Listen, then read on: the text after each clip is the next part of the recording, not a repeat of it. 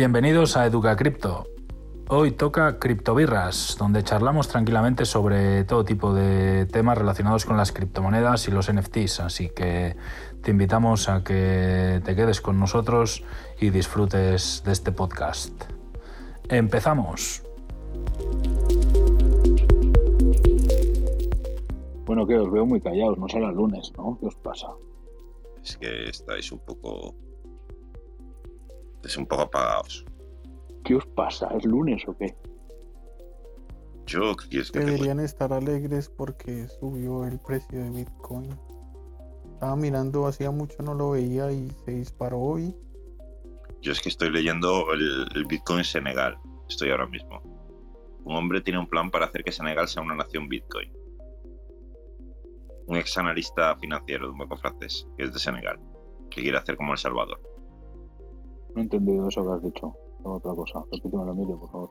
Que, quieren, que quiere un, un analista financiero que trabaja en bancos de Francia y tal, que es senegalés, que ha vuelto a Senegal, quiere crear como el Bitcoin Salvador, pero en Senegal.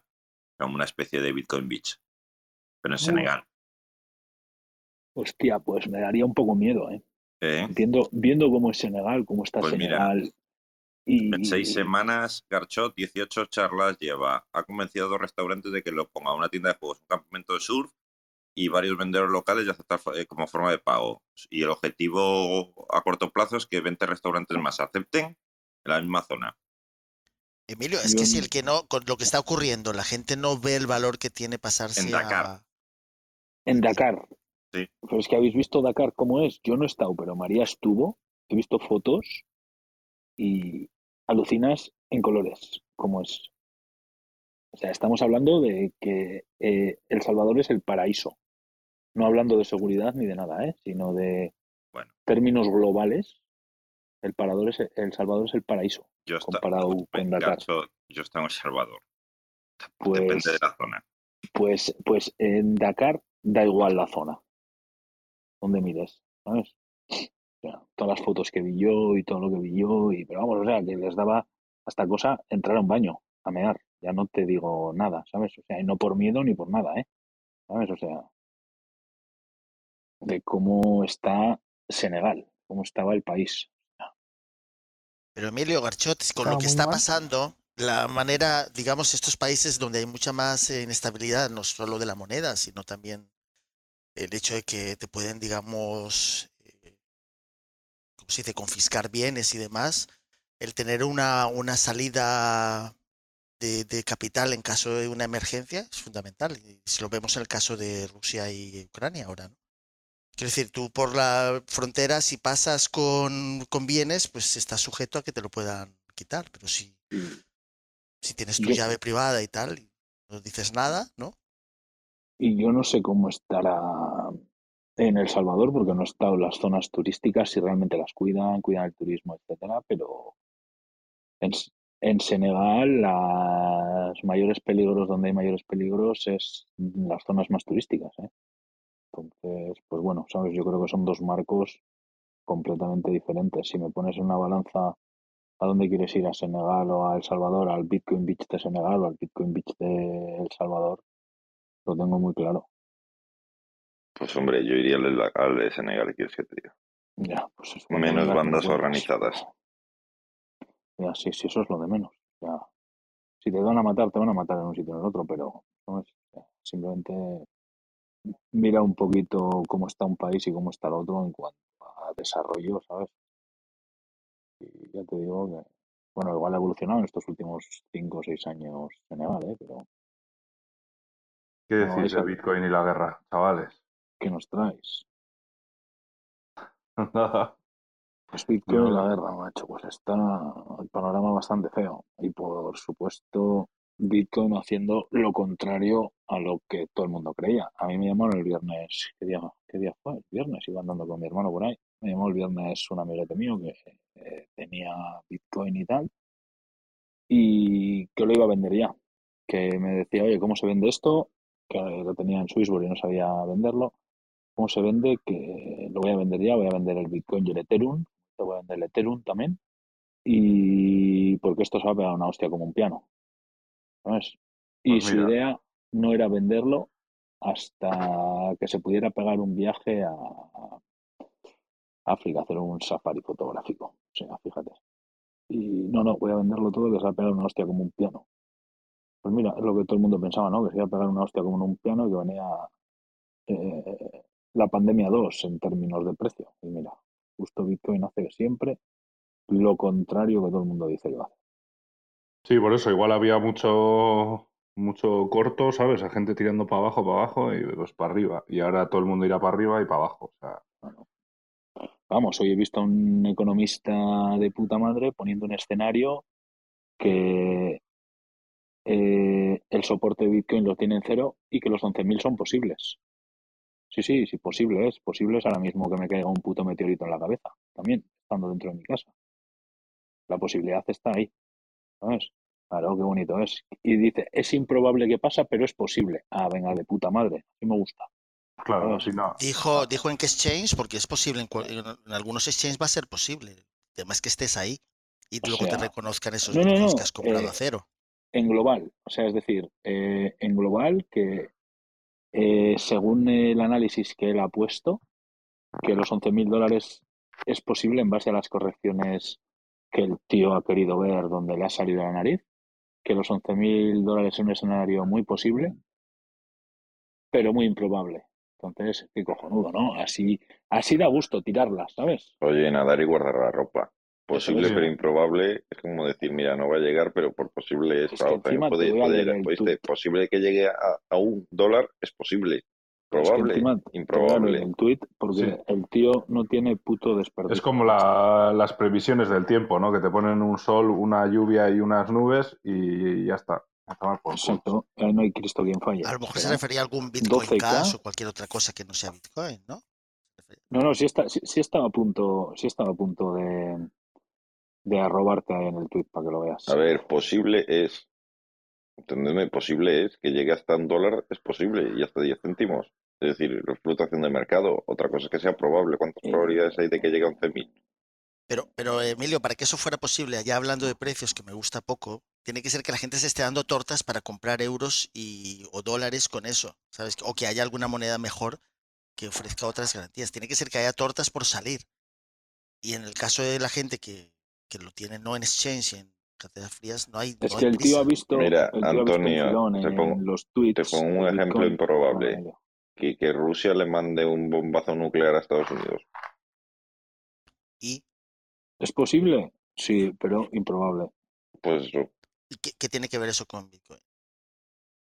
Por ejemplo, en palabras tuyas. que en, ¿qué ese, que en un escenario de tercera guerra mundial, me explicó, la gente intente, intente sacar para Fiat, me explicó, para, el, para intentar moverse en el día a día. Pero ¿por qué irían a Fiat? Todo lo contrario, intentarían comerciar Pues con otra si cosa. tú, si tú necesitas oro, para inclu- te- comprar, escúchame, Te si los bancos oro hacen, incluso. si los bancos te hacen un corralito o cualquier historia y necesitas comprar en el super de al lado, me explicó. Es decir, la gente es muy irracional a veces. Sí, pero si te vas a Alemania del año, los años 20, lo menos que querían era esos papeles. Sí, los preferían quemar para calentarse Es que-. Escúchame, que venimos de un país que, que, que en plena pandemia el- la mayor obsesión de la gente era el papel higiénico. No preguntes por qué. O sea, yo, yo siempre, escúchame, yo siempre pongo el mismo ejemplo. El día, el día que en España se anunció que, pero lo que digo, que se confinaba, las latas de conserva, los productos eh, no perecederos y todo esto estaban llenos, no, lo siguiente, y, los, y la gente se llevaba eh, la comida, yo, yo siempre lo digo, la carnicería ante mía, un, tío que, que, que eran dos, porque el carnicero le preguntó, se llevó 20 kilos de lomo y, y dos chuleteros. Cuando había anunciado que los supermercados no cerraban, el tío se llevó, pues eh, tranquilamente, 40-50 kilos de carne para dos personas pensando que, que- es que no iba a poder salir en meses, me imagino. Claro, o que realmente iba a haber problemas de abastecimiento, que Claro. incluso hasta, hasta lo puedo entender, pero es que lo de este tío, Pero eh, tú soltado, compras, se com- tú compras descojono. comida fresca para tres meses y no compras comida no perecedera como conserva. Ah, bueno, claro. Que es que la carne... Pero en ese caso extremo, Emilio, la gente se irá más al barter, ¿no? Digamos, a- a- al que tenga comida, al que pueda prestar un servicio, digamos, lo último que pensarán es en, en vender sus bitcoins o no venderlos. Se quedaría un poco estancada la cosa, digamos, cuanto al precio, pero la gente iría a ver qué puede cambiar, por qué, ¿sabes? En su entorno más cercano. Estamos hablando de una discontinuidad completa de los de la logística de alimentación, que no es el caso, ¿sabes? Que tampoco lo fue con todo el tema del virus, ¿no? O sea, la gente siguió pudiendo ir a comprar comida, digamos, a nivel general. No estamos hablando de otros lugares donde está la situación más desfavorecida. Os voy a pasar al WhatsApp la foto para que la veáis de, de buen hombre. Y está haciendo un análisis técnico, me parece de puta madre, ¿sabes? O sea, muy bien, muy bonito. Pero claro, es el descojono, porque estás analizando eh, el all-time high del primer bull run de 2013, o sea, el all-time high de 2013, que ya sabes cuál fue el all-time high, porque ha pasado, con el all-time low de 2015, que dices, vale, tú ya sabes que este ha sido el all-time high y sabes cuál ha sido el all-time low, ¿vale? Dices, ha habido una corrección de un 86,81%, vale, de puta madre, lo compro.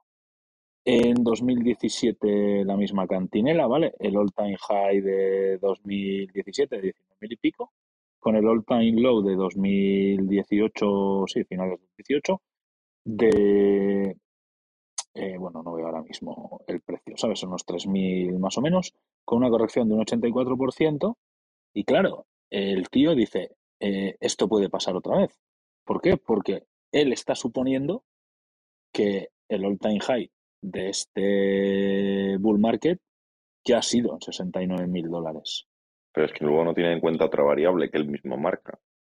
El all-time low del, de ese ciclo siempre es mucho mayor que el all-time high del ciclo anterior. Claro, es a donde te voy. sí, claro, ese es el tema. Que aquí el analista a priori y a posteriori, haciendo las mezclas que le sale de los huevos a hacer, ¿sabes? Coge y si tú te fijas lo que bien has dicho, o sea, el all-time low de el all-time high de un ciclo nunca ha sido eh, menor el all-time low del ciclo siguiente, ¿sabes? El all-time high del 2013, el all-time low del 2018 no, no fue inferior de, de ese all-time high, claro. Pero claro, ¿qué pasa? Que este tío está suponiendo que ya estamos en el all-time high y este sigue suponiendo que se va a venir una corrección de un 83%. Entonces, claro, eh, aquí el, el de la bola de cristal, que presupone que Bitcoin se puede ir a 11.000. ¿Es un escenario posible? Sí, por supuesto. ¿Improbable? Sí. Igual, igual de posible que de improbable, ¿sabes? Entonces, claro, me hace gracia que ha visto el tío aquí un filón de puta madre eh, con estos tweets de Bitcoin, porque se le ha metido mucha gente a interactuar y tal y cual. Y en uno de los últimos, como dice, eh, me parece va, increíble el fanatismo, no sé qué, no sé cuántos, tal. Y luego me encanta vuestra participación. Y al final acaba diciendo, amigos, que algo sea improbable no quiere decir que sea imposible. Técnicamente, el suelo de cualquier activo financiero es cero, ¿sabes? O sea, entonces, pues bueno, me hace mucha gracia, ¿no? Que Si al final, combinásemos, si combinásemos esas teorías, es decir, lo de que el all-time low es mayor que el all-time high del ciclo anterior, más su teoría de que tiene que caer un 84-85%, estamos hablando que el all-time high de este ciclo sería entre 110.000 y 120.000 dólares. eso es, ¿sabes? Como poco. Entonces, todavía nos quedaría un 2x a ese all-time Eso high. sería Y si una caída para, digamos, si aplicase luego el 80 y pico por ciento, ¿vale? El 84, 83 por ciento, estamos hablando que rondaría los 21, 23 mil dólares. y si encima veríamos cómo va decreciendo las X que se hacen en cada ciclo, me parece que el primero no fueron, corrígeme, unos 70 o 70 y algo X, el segundo bull run se hizo como unos 30 X, una cosa así, ¿sabes? Que va como decreciendo pues un 50, un no sé cuánto por ciento. Entonces, si en este bull run todavía se decrecería otro 50, otro 60% y desde los 3.000 y pico dólares que fue aquel all time low se hace un por 10 o un por 15, pues no, perdón, desde los eh, 19.000 dólares que fue el all time high se hace un por 10 o un por 15, pues estaríamos en los 190.000 200 y pico mil dólares. Entonces, claro, al final, eh, las teorías que se saca la gente analizando una gráfica, mucha de esta gente se las saca de debajo de la nariz. ¿Por qué? Por aprovechar el momento, aprovechar el timing de la gente que está pesimista, que está no sé qué, y venga, yo la lanzo ya a tomar por culo. Y encima, si le respondes, eres un fanático. Y no le puedes decir que es un elemento que flipas que ese análisis se lo ha sacado de la manga, ¿sabes? O sea, es lo mismo que digo, pues si me va a caer un meteorito en la cabeza. ¿Es posible? Sí. ¿Improbable? Pues también. Pero Rachot, eso es igual que cuando yo criticaba lo del plan B, que era palabra de Dios. Pues lo mismo. El a posteriori todo es palabra de Dios. Flow. ¿Por qué? Porque tenía un defecto. Es que había empezado, él lo había hecho público en 2018. Claro. Con datos de desde el principio de todo. Claro, ¿Qué sucede? Que claro, si yo marco la gráfica según me ha interesado, a posteriori muy bien, pero cuando ha venido el primer bull run donde tiene que demostrarse el stock to flow, que, es un sistema que traga una barbaridad, que ha sucedido? Que no hemos visto los 1000, que era el mínimo que pronosticaba. El mínimo. Voy a saludar a Gabo que lo he subido yo, porque nos ha puesto en el chat una noticia de, la CNBC que no doy pinchado, que era un poco que nos lo contase. Hola, ¿cómo están? Eh, pues eh, me parece algo relevante, ¿no? Que se haya puesto en la discusión el levantamiento de capital que el líder de Ucrania ha hecho con eh, criptomonedas. hasta ahora 10 millones de dólares, pues no parece que haga una diferencia para los costos de una guerra, pero la acción creo que sí es significativa como para compartirla. ¿Y se sabe lo que ha recaudado en en dinero normal. 10 millones. No, no, eh, fuera de Bitcoin. Ah, no. No. es a lo que me refiero. Fuera de criptos, vamos, o sea, Ethereum, Bitcoin, etcétera. Me refiero a lo que ha podido recaudar de dinero del malo. Yo creo que no había abierto donaciones para esto. Sí, o sea, hay un montón Sí, pero directamente al gobierno ucraniano. Es la diferencia de lo que te está explicando Gabo. Sí, sí, el, el, gobierno ucraniano, pero que no solo se les está mandando dinero en Bitcoin. Han abierto donaciones de dinero normal también. Estoy mirando el dato, pero no lo encuentro. Sí, luego el tema de las criptos también en Rusia, que ahora si están con problemas en los bancos y todo eso, pues también los rusos estarán tirando de cripto también. Claro. No es. Aquí los quitan del sistema SWIFT Hombre, y sobre todo cuando ha pedido Rusia a sus empresas que el 80% de lo que ingresen de divisas extranjeras lo conviertan en rublo. Claro, se les va, se les va ahí al guano el rublo. Yo es que ya te digo, Garchot, yo no lo he encontrado. Yo solo he visto las directamente el gobierno ucraniano, directamente, solo en Tether, en Bitcoin y Ethereum. Otra cosa son organizaciones gubernamentales que trabajan allí o envíos de, de digamos, a través de, de ONGs, a través de asociaciones y demás. Ah, vale, que igual dices que son rollo UNICEF, Cruz Roja y todas estas. Eh, sí, es decir, mira, aquí por ejemplo. El gobierno mira, aquí solo en criptos. Aquí, por ejemplo, alguna asociación aquí en Zaragoza, por ejemplo, está recogiendo donaciones tanto en especie de mantas de no sé qué en el cuento y en donaciones en metálico para enviar a Ucrania, pero esas no van al gobierno ucraniano directamente. El gobierno ucraniano directamente lo que ha abierto, vamos, que yo ya he visto, solo ha abierto la billetera, la billetera de criptomonedas de Tether, de Ethereum y de Bitcoin.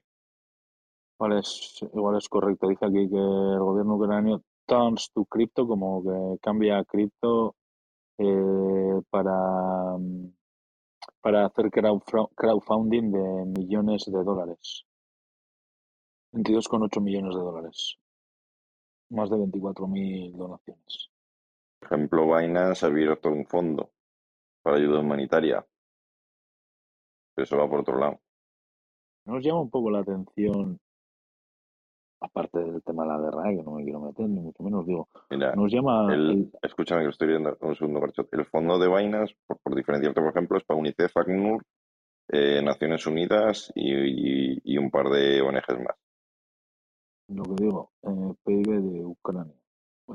nos llama la atención que un país como tal, un gobierno como tal, tira donaciones al mundo entero para, para el tema de la guerra. No te hablo de eh, rollo UNICEF, Cruz Roja, gente para dar ayuda a los refugiados, a gente que está perdiendo sus casas, todo este tipo de cosas, ¿eh? Te hablo de el gobierno puro y duro, ¿eh? Pero es que si no tienes un sistema bancario, bancario ahora mismo, Garchot, ¿qué haces? Es decir, si, si tu sistema bancario está arrasado, tienes una especie, entre comillas, corralito, porque la gente no puede sacar, es decir, los cajeros no funcionan, los bancos no funcionan, no tienes nadie detrás, ¿cómo lo haces? Joder, pero que el propio gobierno no tenga medios para poder conseguir financiación o para... Hombre, es que están- El problema de Garchot están no un poco en terreno de financiación, nadie. es cómo repartir luego la financiación. ¿Me explico? No, pero que luego aparte tampoco no está ni, ni en la ni, eh, ni en la Unión Europea ni o sea está todo es- están como sabes están como Pero- aislados Y hoy han dicho que quieren que les metan en la Unión Europea. Pero eso a claro, plazo, claro. pero yo me pongo en el Pero claro, yo no soy experto en geopolítica, en guerras, en política, ni en historias. Por eso me hago esa pregunta. Pues ¿no? mira, Es yo te lo respondo muy fácil. Me voy a ir a ejemplo, es decir, vamos a imaginar que hay un cambio de régimen, ¿vale? Que me da igual que Rusia, que haya un golpe de Estado o que lo que sea, ¿vale? Imaginamos que el gobierno de Zelensky desaparece o se tiene que ir al exilio. Ese dinero financiará, digamos, la oposición, entre, es decir, no sé cómo quedará, me lo estoy inventando, ¿eh? La oposición demócrata del régimen derrocado, me explico, ucraniano, para intentar hacer determinadas cosas, o financiará cierta ayuda humanitaria llegado el momento. ¿Cómo lo mueves rápidamente? ¿Dónde lo metes? ¿En un banco suizo? ¿En un banco francés? Si tu banco ucraniano a lo mejor acaba en manos de, Rusia, si en el peor escenario Rusia acaba invadiendo Ucrania y acaba siendo un territorio eh, anexionado por Rusia. ¿Qué le estás Vale. dando? ¿El dinero a los eh, rusos? Y a lo que me refiero, eh, con todo este dinero de las criptomonedas, ¿cómo, ¿cómo van a operar con él? Es decir, ¿cómo van a pagar? ¿Cómo van a transaccionar? ¿Cómo Pues van esa es la segunda pregunta que no me ha aclarado. Porque yo no entiendo, ¿no? Vale, yo puedo entender, como dices tú, ¿no? Que tu sistema bancario puede estar bloqueado por motivos que sea, pero bueno, ahora mismo, es decir, seguramente haya un banco o muchos de los bancos de Ucrania tengan eh, relación directa con el gobierno de España, pues como está en España el Banco Central o lo que sea, ¿no? Entonces, me imagino que ciertos fondos de Ucrania tienen que estar disponibles porque si no, no podrían ni pagar la gasolina, me refiero para mover el helicóptero que han movido hoy a la frontera con Bielorrusia. Entonces, eh, ¿qué punto tiene el donarles criptomonedas si tú no puedes utilizar tu sistema bancario, no puedes pagar, no puedes transaccionar?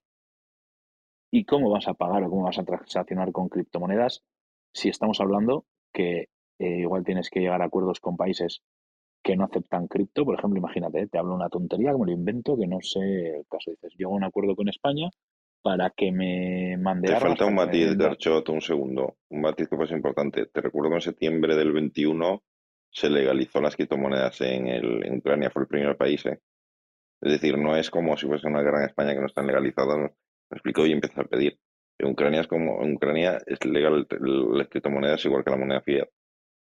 Vale, o sea, me refiero, eh, eh, ellos, eh, las criptomonedas se pueden transaccionar sin ningún problema, me refiero, ¿no? O sea, están 100% legalizadas, pero claro, el tema es ver esas donaciones de un gobierno de un país, o sea, que al final que un gobierno de un país pida donaciones ellos para poder afrontar esta guerra, me preocupa, porque normalmente este tipo de donaciones y este tipo de historias, que yo desde mi ignorancia lo digo, ¿eh? que no soy un experto en geopolítica y no me quiero meter en estos temas y procuro no ver la tele, pues porque ha salido hoy el tema de Bitcoin y la guerra, pues bueno, pues por hablar un poco del tema y eso, ¿no?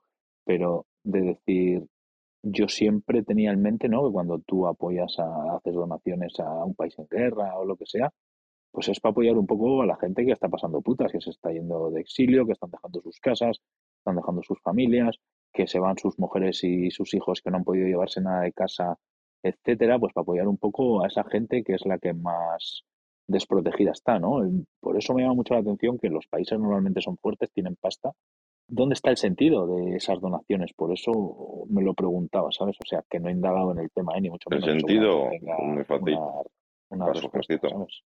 Juan, Es decir, es que son varios fondos. Es decir, eh, esto es al final es eh, esto es al final es pa'l- entre comillas digamos para el gobierno. Es decir, yo entiendo que son eh, para, para equipamiento de ejército, equipamiento militar, equipamiento médico, eh, drones y demás. Eso es a lo que te voy, que solo tendrá que pagar imagínate, eh, te he puesto el ejemplo tonto, ¿eh? que viene y le llama el presidente de Ucrania a Pedro Sánchez, oye, Pedrito Majo, mándame un, un barco o mándame unos aviones llenos de, de armas. Solo te puedo pagar con Bitcoin. Y dice, uh, uh, nosotros en España no aceptamos Bitcoin, no me puedes pagar con Bitcoin. Ah, muy bien, entonces, ¿cómo transacciono? ¿Qué hago? ¿Hablo con El Salvador a ver si me puede mandar unos aviones con algo de armas? Es donde a mí me causa la confusión de las donaciones en cripto, ¿sabes? Pero siempre va a encontrar un intermediario que le pase el dinero. Claro, empresas armamentísticas. Es que, es que escúchame, Garcho, todos esos envíos al final que están viniendo a la Unión Europea, digamos, van, entre comillas, van a fondo perdido. Es decir, Ucrania no paga nada. No paga ni gastos de desplazamiento ni paga armamento. Lo que, pero eso no, no, no llega para, para financiar eh, una guerra, para financiar unas eh, soldadas, me explico, para financiar equipa- equipamiento que tienes que reponer, para financiar cartuchos, para financiar todo esto. Y para mantener una cierta estructura. Son dos cosas distintas. Y luego tienes las, digamos, las, las donaciones de criptomonedas o dinero en fiat, que son con asociaciones, eh, lo que te hablaba antes del fondo Binance, que te UNICEF, UNICEF, no sé qué, no sé cuánto, etcétera, etcétera, etcétera, y las condiciones en fiat, y luego lo, que vayan enviando los distintos gobiernos y demás. Pero con la Pues ayuda que están enviando Estados Unidos, que están enviando Europa, no te, no te da para hacer frente a- al ejército ruso, ¿eh? Ni, ni, ni, ni una semana. Estoy leyendo un poco de eso, ¿sabes? O sea, de- estoy quitando el tema de asociaciones y eso, el que has dicho tu Cruz Roja y todas esas. O sea, de esas no me meto, pero lo que me llamaba la atención es lo del gobierno, ¿sabes?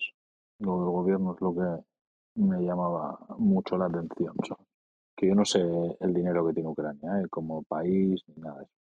Que ni soy experto en pandemias, ni experto en volcanes, ni en geopolítica, ¿sabes? Ni en criptos tampoco. Ah, yo sí. Sí, aquí, de, aquí es eh, pe- especialista en todo. claro, No, pero bueno, Ucrania al final, pues eso, viene la Unión Soviética, bueno, tiene una historia bastante jodida, ¿sabes? Entonces tampoco es un país que, que sí que tendrá recursos naturales, todo eso, pero tiene, tiene una historia detrás bastante jodidilla. Vale, por lo que veo es como para apoyar al ejército. Sí, hombre, eso. Ahora Porque- fundamentalmente ahora estarán gastando. Pero Ucrania no lleva en guerra, no está en guerra desde 2014 o 2000 no Sí, sé cuánto, ocho ¿no? años. Sí. Eso te iba a decir yo, que no ha salido tanto, digamos, el tema de todo lo que es la zona de Donbass, de- digamos, al sur, más cercana a Rusia, que son, llevan años queriendo anexionarse a Rusia, pero Ucrania no les deja. Digamos que esto ha pasado un poco más de, de soslayo en los medios, que no justifica que Rusia entre o no entre. Quiero decir, pero de alguna manera llevan mucho tiempo no considerándose ucranianos, no sino más bien rusos. Digamos que no sé si Putin ahora ha decidido que entra y por ahí va comiéndose un poco más de la galleta de Ucrania, ¿no? Cuando hizo con lo de Crimea y tal. Vamos, que como no queremos meternos en estos temas porque se escapan de nuestro digamos, alcance, pero al fin y al cabo, pues ahora ha salido a la luz un poco el tema de Ucrania, pero llevaban meses, llevan años ahí en conflicto en esas zonas. Sí, sí, ocho. Mira, por dejar el último matiz de este geopolítico, que no, esto dice que desde el 2014 15.000 personas han muerto protegiendo la libertad y eh, la elección de democracia en Ucrania. ¿Sabes? O sea, que, no sé, Sí, sí, no, no, que esto, que esto viene, viene de largo, viene de largo ya. Me llamaba mucho la atención de todo esto y la gente tenía mucho miedo a "Buah, una guerra en Europa, el Bitcoin se va a ir a tomar por culo, no sé qué. Y bueno, ¿sabes? De momento estamos viendo que Bitcoin aguanta, Bitcoin se recupera, Bitcoin va poco a poco, ¿no? ¿Sabes? O sea, y yo he estado viendo gente en América Latina que les sigo y tal y cual. Ya no tema cripto, ¿eh? No te hablo del tema cripto y eso. Y nadie ni siquiera ha comentado nada de ni de la guerra de Ucrania con Rusia. O sea, es que ni se han enterado. Te hablo en países como Colombia, en países como, yo que sé, México, ¿sabes? Que no está a la orden del día como estamos aquí todo el día en la tele, ¿sabes? De cuando la pandemia, la pandemia, cuando el volcán, el volcán, y ahora se han metido con Rusia y Ucrania, ¿sabes? Que nos pilla más de cerca. Hay en países del mundo que ni, yo creo que no le habrán dedicado ni, ni, ni 10 minutos en, el telediario, en las noticias, ¿sabes? Y Pues, donde pues estoy bueno. yo es un poco más peliagudo el tema, porque no saben por qué lado tomar. ¿sabes? Porque hay población tanto de Ucrania como rusa en Israel. Y Israel, digamos, pues eh, Siria, digamos, está un poco contenida gracias a Rusia. Entonces Israel no puede tomar partido por Rusia, pero tampoco por Ucrania, ¿no? Digamos, está jugando a, ese, a dos aguas, intentando ser un poco mediador del conflicto, ¿no? para que lleguen un poco a la Sí, paz. encima Israel, Israel también tiene, o sea, que tiene su batalla propia, ¿sabes? con Siria, con... O sea que... O sea, que al final no se trata de quién tiene razón o no, sino de quién te, qué te va a hacer menos daño, ¿no? Con quién te posicionas. Y eso, pues desde todos La los países. pregunta, la pregunta del millón para que saquéis la bola de cristal, gente. Si esto de la guerra se, se recrudece, se pone fea, me refiero, y tal, y ya viene Estados Unidos a apoyar a uno, se mete la Unión Europea a apoyar a los otros, entra China, entra no sé qué, se viene una cosa seria y potente, que Dios no lo quiera, me refiero, ¿sabes? Carchot, pero no Ves- se te olvide que Ucrania estaba pidiendo entrar en la NATO, que es Estados Unidos, o sea, realmente. y parte- Y hoy está Atl- pidiendo que le Norte. anexionen rápido a Europa, pero por dejar el- lo que es el tema político, me refiero, de lado y tal, que somos políticos ni expertos en geopolítica y ya se ve que, que no tenemos mucha idea de esto, me refiero, pero si vemos que realmente esto se, ahora mismo está como fo- focalizado, ¿no? O sea, es un poco la comidilla en muchos países, pero está bien focalizado, Rusia y Ucrania, pero si empiezan a meterse los aliados de estos países a defender al uno y a defender al otro, y se empieza a armar la marimonena como se puede armar, o sea, hablando de una posible tercera guerra mundial y la hostia, ¿qué va a pasar con Bitcoin? Pues que no, Bitcoin no tiene nada que ver con todo esto, que Bitcoin es, Joder, ya sé que no es culpa ni tiene nada que ver con Bitcoin, pero evidentemente ante este tipo de catástrofes veremos una hostia como un piano, tampoco me refiero Bitcoin con la pandemia, eh, eh, el coronavirus no nació en un nodo de Bitcoin, Pero- ¿sabes? Eh, Sí, no, pero todo lo Bitcoin fue como contrario. un piano. eh, De hecho, ahí quería decir antes, cuando estabas hablando, eh, Emilio y tú, al respecto de los precios, los precios también hay que fijarse en el volumen, que un algo pi- toque un precio correspondiente no quiere decir que todo se haya vendido a ese precio. O sea, tú puedes ver una acción, por ejemplo, en bolsa, cotizar eh, a 50 y de repente ves que un día tocó los 12, no quiere decir que todas las acciones se han vendido a 12 o se han comprado a lógico, 12. ¿no? Quiero Está decir que el que toque un precio es un tema muy psicológico y hay gente que le gusta dibujar esas gráficas. Ahora los exchanges dibujan las gráficas de Bitcoin. Y eso hace que los bots tomen unas decisiones u otras y saben que eso es así. Entonces, digamos, yo esto lo, toma, lo cogería muy con pinzas, igual que estamos cogiendo muy con pinzas todos esos comentarios sobre el tema del conflicto bélico. ¿no? Porque al final, pues el que sufre aquí es el individuo que ni va ni le viene. O sea, el ruso de a pie y el ucranio de a pie que dice, bueno, ¿qué pasa aquí? ¿no? Sí, ¿Qué- no, pero o sea, el tema es pasando?". que ya si entran los grandes a jugar, eh, ya entra el tema nuclear y ya pues daría igual, un poco igual Bitcoin y daría igual un poco igual todo. Pero ¿sabes? precisamente Sí, por eso bueno, no van a llegar para- a mayores, porque estamos hablando de que se Sí, puede sí, de, volver a volver a la edad de piedra.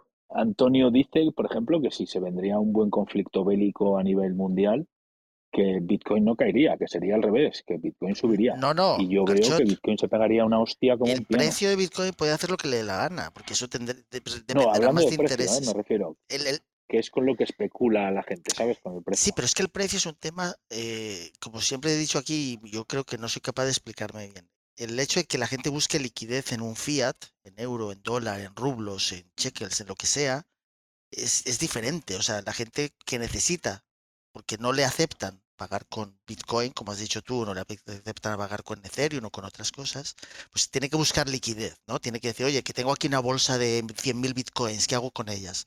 Siempre va a encontrar a alguien que le va a dar un precio, pero eso muchas veces no va a ser a través de un exchange si son grandes cantidades. Voy a cambiar la palabra Bitcoin por Ethereum y las demás criptos.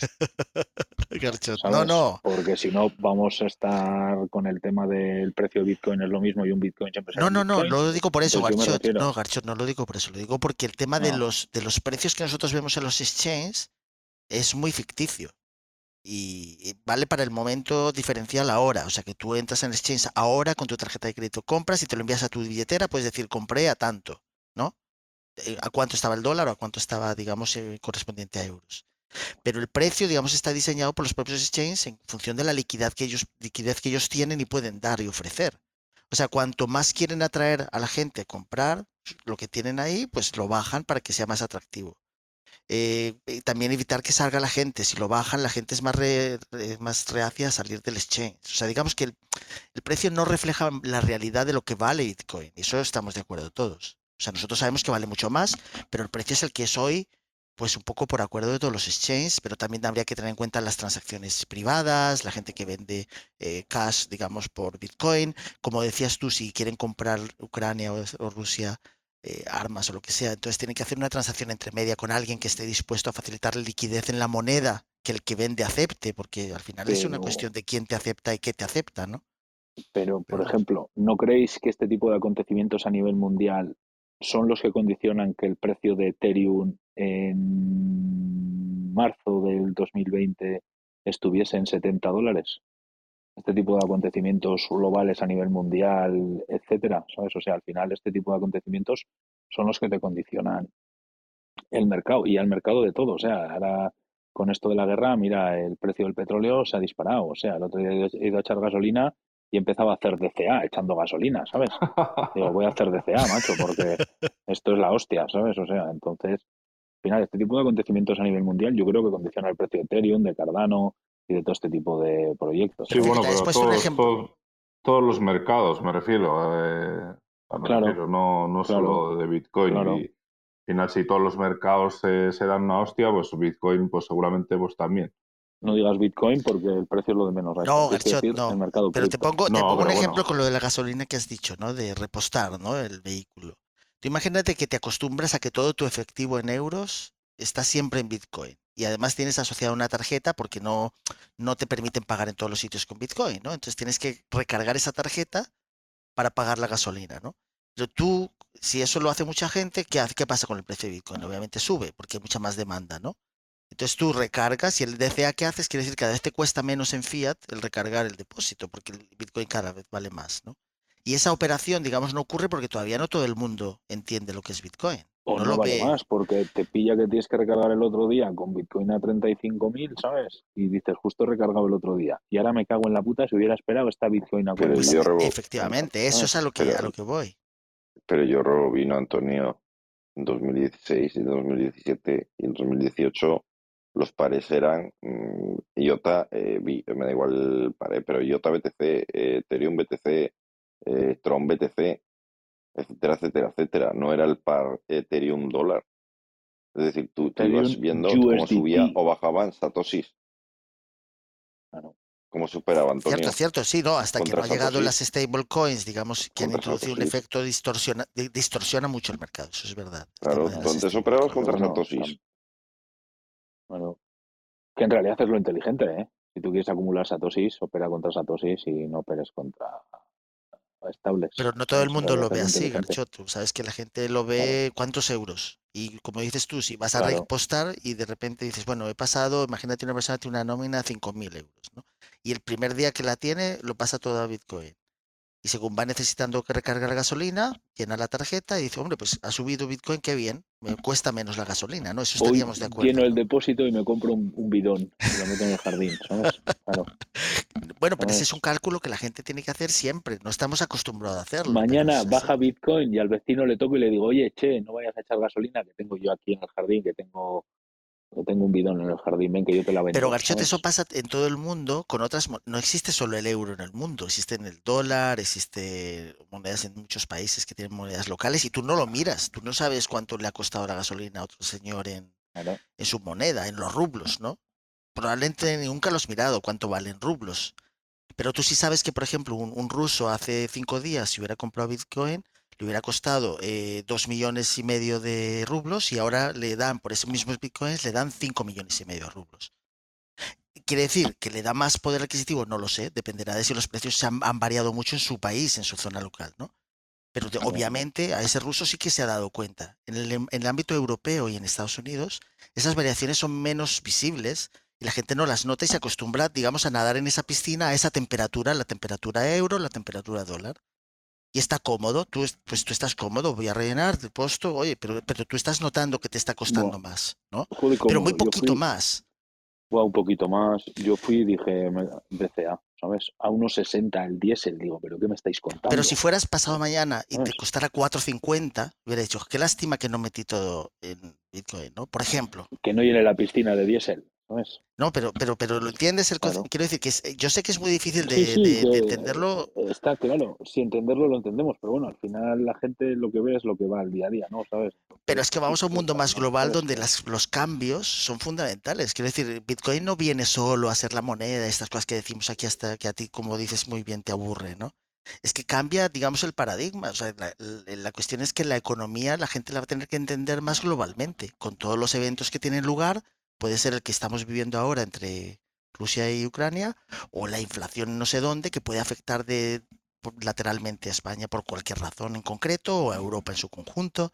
Eh, vamos hacia eso. O sea, lo- la gente más joven de hoy va a entender las finanzas de otra manera completamente distinta. Va a tener que jugar a dónde pone sus recursos ganados con su esfuerzo, ¿no?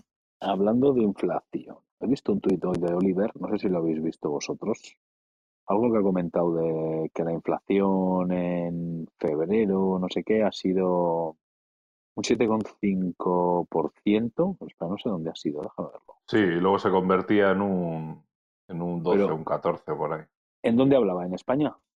En, est- O en en Estados dónde- Sí, Unidos, en ¿no? Espa- Ah. No sé, no sé. Pero aquí, bueno, aquí también, aquí que ha subido. Inflación, el IPC, 7,5% en Claro, eso es. Para comprar lo mismo que en 2020 necesitas un 14,5% en. España. más Oh, mira, está. Andrés aquí. Si tus ingresos, si tus ingresos mensuales no han crecido un 14,5%, Te estás enhorabuena. sí. te estás empobreciendo. Entonces, claro, ¿sabes? Dices un 7,5% este mes, menos mal que yo trabajo, cobro lo mismo, pero trabajo un 20 o un 25% menos de horas, ¿sabes? Entonces ahí compenso, pero si no, estás jodido, ¿sabes? Claro. Y luego, aparte de lo que dicen, eh, dice, bueno, que se habla de lo que dicen los gobiernos y tal y cual, pues eh, es realmente pues un trozo más lo que dicen. claro.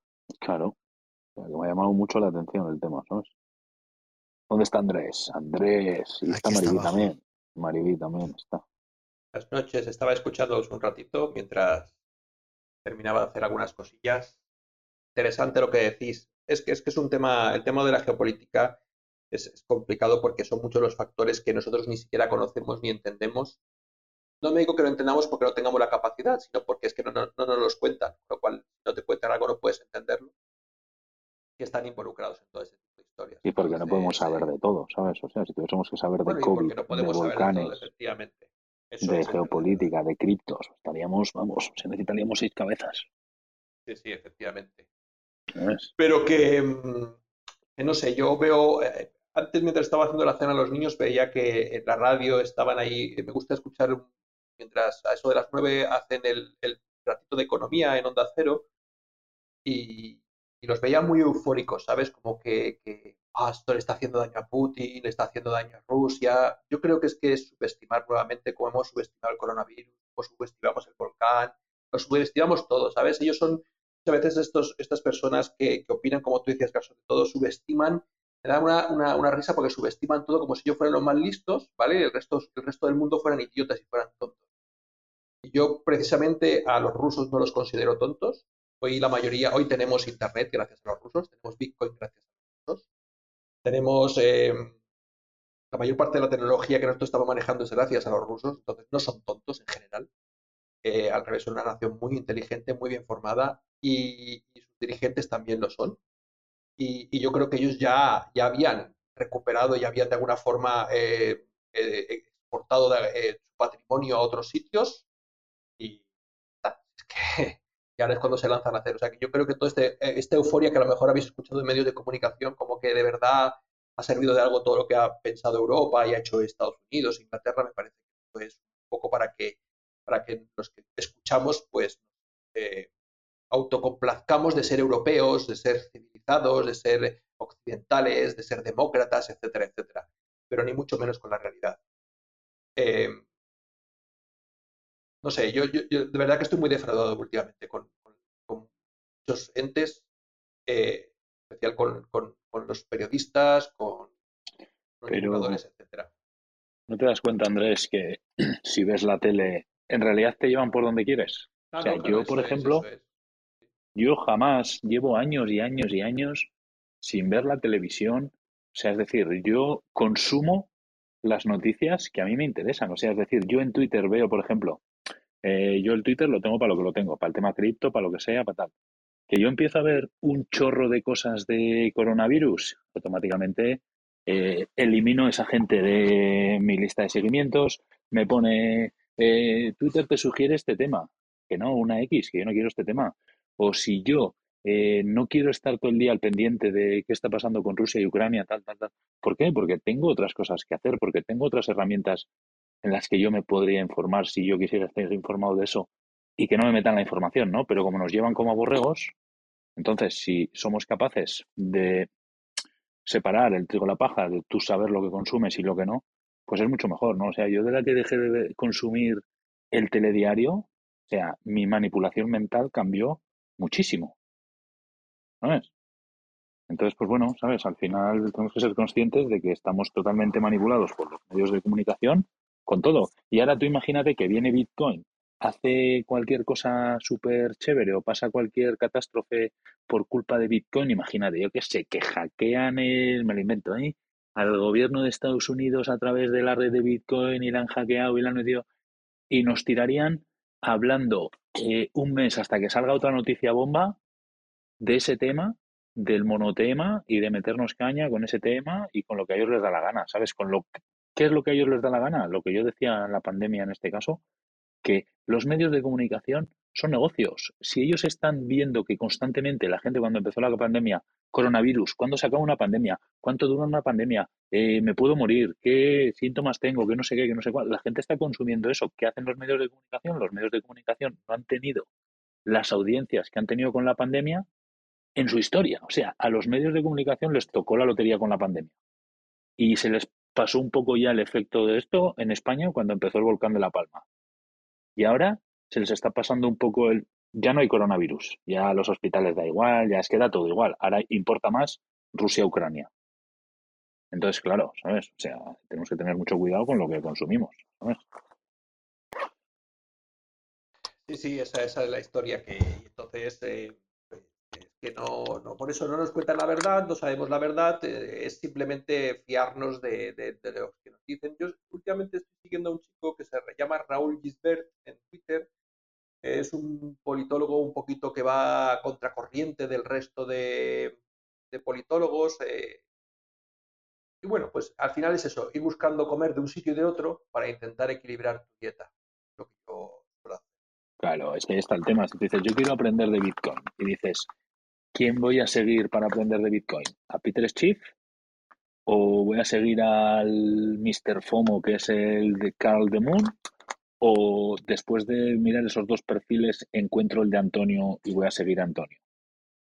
¿Sabes? Entonces, tenemos que tener la suficiente capacidad para nosotros saber realmente cuál es la información que más nos convence bajo los ideales que tenemos, habiendo contrastado otra información, ¿sabes?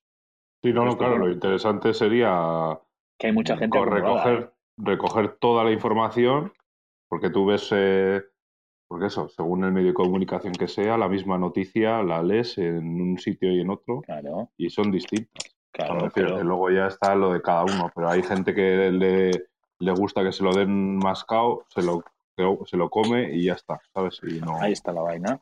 o en un país u otro, o en un idioma u otro. O sea que también eso hay que tenerlo en cuenta.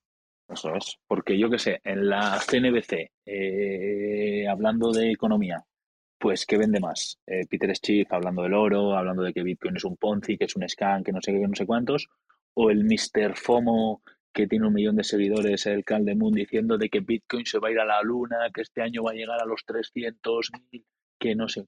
Pues es que ni el uno ni el otro. Sea, miras una situación, miras la otra, chico, ten un poco capacidad, ten criterio, tienes fuentes para informarte todas las que quieras, cago en 10, eh, que no te dejes manipular, ¿sabes? O sea, no te dejes manipular. Sé capaz de tener tu propio criterio porque has leído Antón, has leído Antonio, has leído Emilio, has escuchado a Andrés, has escuchado Educa Cripto, has visto diferentes eh, puntos de vista, diferente todo. Montate un criterio, ¿sabes? Que no te lleven por donde quieren, ¿sabes? Entonces, pues bueno. pues, Pero Garchón, no todo el mundo tiene tiempo para hacer un análisis en profundidad de cada cosa que pasa, ¿no? Quiero decir, así nos va, ahí- así nos va. claro, ese es el tema, ¿no? Que al Pero ya no es cada gente- cosa que pasa, sino lo que nos interesa, ¿no, Antonio? Porque, por ejemplo, yo te pongo un ejemplo tonto. A mí no me interesa porque, yo qué sé, tengo muchas eh, cosas en el día a día, no me da la vida para tal, y mis cuatro o cinco horas o tres horas libres que tengo, pues lo siento mucho hablando, aunque suene un poco fuerte el tema, no me interesa eh, que me estén todo el día metiendo la pandemia, o que me estén todo el día el volcán de La Palma, o que me estén ahora todo el día con Rusia, pues, o sea, eh, intento esas tres o cuatro horas que me quedan de día libre para mí, para enriquecerme, para informarme de lo que quiero, ser yo la propia persona que me informo de lo que a mí me apetece informarme y no de lo que yo quieren que me informe, ¿sabes? Entonces, Pero ahí, bueno, ahí, ahí presupones capacidad para entenderlo, tiempo de calidad, digamos, para poder estudiarlo a fondo y muchas veces sabes que la gente, pues si tiene niños pequeños, si tiene que trabajar de sol a sol, si tiene tal, pues no todo el mundo va a llegar a esa información. Pero, pero es un poco el objetivo, ¿no? Que la gente intente buscar su, la información, ge- genere su propio criterio, pero eso yo creo que hoy por hoy del conjunto de toda la población mundial, eh, estamos aquí hablando gente que nos podemos permitir estudiar estas cosas y sacar tiempo para incluso hablar en las noches, entre semana, ¿no? Sobre ello. O sea, quiero decir que, que es un mundo ideal que todavía no hemos llegado a él. O sea, que hay gente que tiene que conformarse con haber entendido un poco, vislumbrar de qué se trata y más o menos lanzarse a la piscina si puede y a lo mejor cometiendo errores, porque, o que se aprovechen de ellos también, entonces salga escaldado, ¿no? Como hemos dicho muchas veces aquí. En muchas cosas, por ejemplo, nosotros, como decimos, no, no sabemos de guerra, ¿no? No tenemos, ¿qué sabemos de Ucrania o de Rusia? ¿Qué es lo que pasa allí día a día? Pues lo que nos cuentan los medios o lo que tú profundices un poco más y como se ha dicho aquí Emilio, has dicho tú, Emilio, que lleva el conflicto desde el año 2014, también puedes analizar que Ucrania en el 91 se independizó con el tema de la perestroika, pero bueno, son grandes titulares, ¿no? Pero el día a día de la gente allí en las, en las fronteras entre Rusia y Ucrania, pues es más complicado. Sí, Andrés. Son, son rollos, son rollos. No lo que tú estás diciendo, sino Se te oye lejos, Andrés. Vale, se me, ha caído, se me ha caído el micro, espérate que lo tengo aquí enganchado. Son rollos, porque yo hago otros, otro análisis. Mira, yo hago el análisis de que la Unión Europea le lleva dando en los últimos 10 años 14.000 millones de euros, entiendo, eh, eh, a, a Ucrania para, para mejorar, para que sea civilizada, para que sea democrática, etcétera, etcétera, y para evitar precisamente lo que ha pasado ahora. Pero luego escucho y leo hoy, por ejemplo, creo que en el país, un, un reportaje de estos de investigación donde decía que un 10% de las prostitutas en España son ucranianas. Es decir, Claro. es que, por Dios, si, si le estamos dando, ¿dónde se va esa pasta? Si le estamos dando, claro, luego me entero que resulta que el presidente es un cómico. Entonces, claro, es claro que me da risa todo. Claro, ¿cómo no me va a dar risa? ¿Sabes? Es decir, esas chicas tienen que salir a venderse miserablemente porque es que en su país no tienen nada absolutamente. Y la, y la Claro. Unión Europea lo único que hace es meterle pasta por un tubo a quién? A las personas de allí. Y luego se nos, y luego es que eh, no, es que pobrecitos, no es que no sé qué. Venga, hombre, si estamos haciendo una dejación de funciones como, como sociedad civilizada, entre comillas, hace muchos años. Y miramos otra parte. Yo os puedo hablar de Ceuta y Marruecos. La Unión Europea le paga a Marruecos para que los negros no lleguen a nuestras fronteras. ¿Vale? A, a Marruecos les paga. ¿Y, y- y qué hace Marruecos? Los coge, los mete en camiones y sé de buena tinta que se los llevan al Sahara, los sueltan en la mitad y se mueren. Pero es que nosotros no queremos matarlos a esas personas. Quieren que, pero pagamos a otros para que los maten. Y con lo de Claro. los, eh, por otro lado, en la otra frontera, los- los- las personas estas que venían en oleadas, eh, ¿cómo se llama? Joder, se me pensando pateras. la No, no, por el otro ¿Refugiados? lado. ¿Los refugiados? este. Por los refugiados y toda esta gente, cuando le hemos pagado a Turquía y a esta gente es para que estén fuera de nuestras fronteras. Y ellos, y ellos sí que hagan sus muros y tal. Pero luego, eh, luego el otro, que, porque hace muros en México, pues no. Y nosotros estamos haciendo lo mismo. O sea, es una doble moral que te hastia. A mí, a mí Es que me- somos una sociedad- fastidia. Somos una sociedad hiperacomodada, tío, a que nos lo den todo hecho, ¿sabes? No nos gusta mover un puto dedo en nada. Y ya no te hablo de temas de políticos y todo esto, pero lo vemos aquí en las salas, lo vemos en nuestro ámbito cripto. Para nosotros ahora mismo sería mucho más cómodo y más bonito los miércoles que tenemos que sentarnos a analizar un proyecto que igual a ninguno de los seis que estamos aquí nos interesa para invertir. Y nos sentamos aquí, lo analizamos, lo miramos, nos informamos, etcétera, pues porque nos mueve ese gusanillo, ¿no? De la información, de saber lo que estamos, de conocer al máximo posible todo lo que en el ámbito que nos gusta o que invertimos, etcétera, pero sería mucho más cómodo para nosotros estar ahí con la parienta viendo una, eh, una película o estando tranquilos y luego cojo y le digo, oye, Gaisca, ¿de qué habéis hablado en la sala? ¿Merece la pena invertir? Sí, venga, si me lo dices tú, invierto. Y eso se extrapola al mundo en general, ¿sabes? O sea, es decir, que somos una sociedad completamente acomodada que de cada 10 personas, seguramente una o dos sean los que realmente em, tienen criterio suficiente para informarse de todo en la vida, ¿sabes? O sea, que no se dejan manipular por donde nos quieren llevar. Y lo mismo en el tema político, en el tema de lo que sea y en el mundo cripto, ¿sabes? O sea, al final esto es todo igual, porque si tú ahora le dices a mi madre o, oye, estoy invirtiendo en Bitcoin antes de que le expliques el tema y tal, lo primero que te dice, hijo, ten cuidado porque están diciendo en la tele que eso es muy peligroso, ¿eh? Y que eso es un scam y que tengas mucho cuidado con eso, ¿eh? Que te vas a arruinar, ¿eh? ¿Sabes? Entonces, claro, ¿contra eso qué haces? ¿Luchas o pasas? Oye, Garchot, en el chat te dicen que te recuerdan que Ronald Reagan era actor. a ver qué ¿Que Ronald? tienes con los cómics. Que Ronald Reagan era actor. ¿Qué, qué problemas tienes con los artistas y con los actores? No, sí, el más cómico Yo, soy yo. sí, tengo mucho problema con algunos de ellos que vienen aquí a recoger premios, no pagan sus impuestos en España y, y encima tienen la desfachatez de en esta ocasión no acordarse del no a la guerra.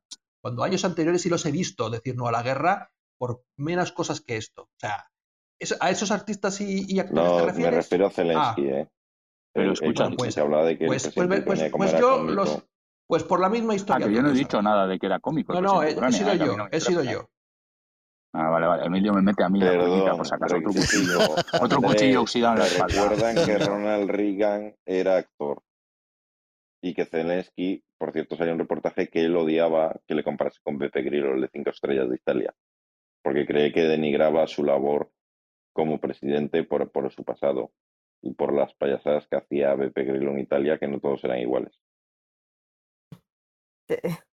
Chicos, eh, buenas noches. Eh, Pon cordura, Maribí, pon cordura aquí. Eh, no, sí, bueno, quiero decir que yo entiendo lo que dice Andrés y, bueno, estoy muy de acuerdo mm, con mucho de lo que ha dicho, pero es que al final, bueno, y eso también es verdad que una perso- persona haya sido actor o lo que sea, no quiere decir que tú evoluciones en un futuro y, y yo no sé este presidente cómo será, ¿eh? No tengo ni idea.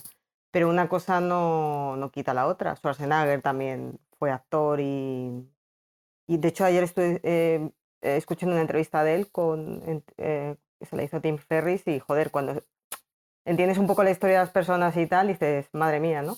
Entonces, ¿te puede gustar o más o menos? No sé, de hecho yo no sé ni, ni qué tendencia tiene Schwarzenegger, pero te quiero decir que ves el mérito de las personas, cómo luchan y cómo consiguen lo que quieren, ¿no? Entonces, el tema de la política pues es lo de siempre, pero si el tema de las guerras, la hipocresía, pero es que eso existe desde que el mundo es mundo, o sea, que parece que esta sociedad es peor, simplemente para mí es distinta, ¿sabes? Porque hay otra Claro. circunstancia, porque hay otro entorno, por todo, pero el ser humano puede ser capaz de lo mejor y lo peor. Ahí somos, hay veces en que somos miserables, pero miserables además no poder, pero es que eso es que no vamos a cambiar, es decir, No, pero es- has dicho un punto muy interesante, ¿sabes? De era, correcto. Yo de pequeño, la gente que me conoce, eh, gente, yo era un pieza de la hostia. O sea, eh, yo claro, si había que ir al colegio. Claro, si había que ir al colegio, yo era el que más piras tenía en, en el instituto de largo. O sea, no iba a clase, vamos, el, el peor estudiante que te voy a Sí, echar la cara. Mis padres desquiciados con mis estudios.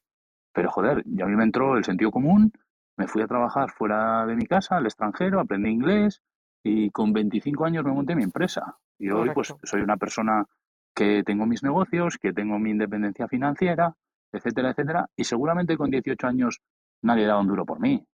Seguramente. ¿sabes? Jordi, con la cantidad de, mate- de material multimedia que tenemos, TikTok y todas estas cosas, en el futuro pues habrá presidentes que les sacarán sus. TikToks y sus Instagrams y, Y, y sus me cosas. parecerá una gilipollez porque yo, como dice Garchot, yo, bueno, yo en mi caso siempre era pues la empellona de la clase y tal, pero yo he conocido mucha gente que es que en el colegio nadie da un duro por ellos Claro, y luego les ha ido bien porque tu pasado no define tu futuro y no debería definirlo. A mí me da un poco miedo con los jóvenes, y yo se lo digo mucho a mi hija, ten cuidado con lo que subes porque eso se te va a quedar ahí para toda la vida. Pero claro, tú cuando tienes 15 años, ¿tú te crees que a ti te importa algo que diga tu padre o tu madre? Que no, lo que quieres es divertirte, estar con tus amigos y llamar la atención y ser el más guay y no sé qué. Gracias a Dios que en mi época de chaval no existían estas hostias de redes sociales, ¿sabes?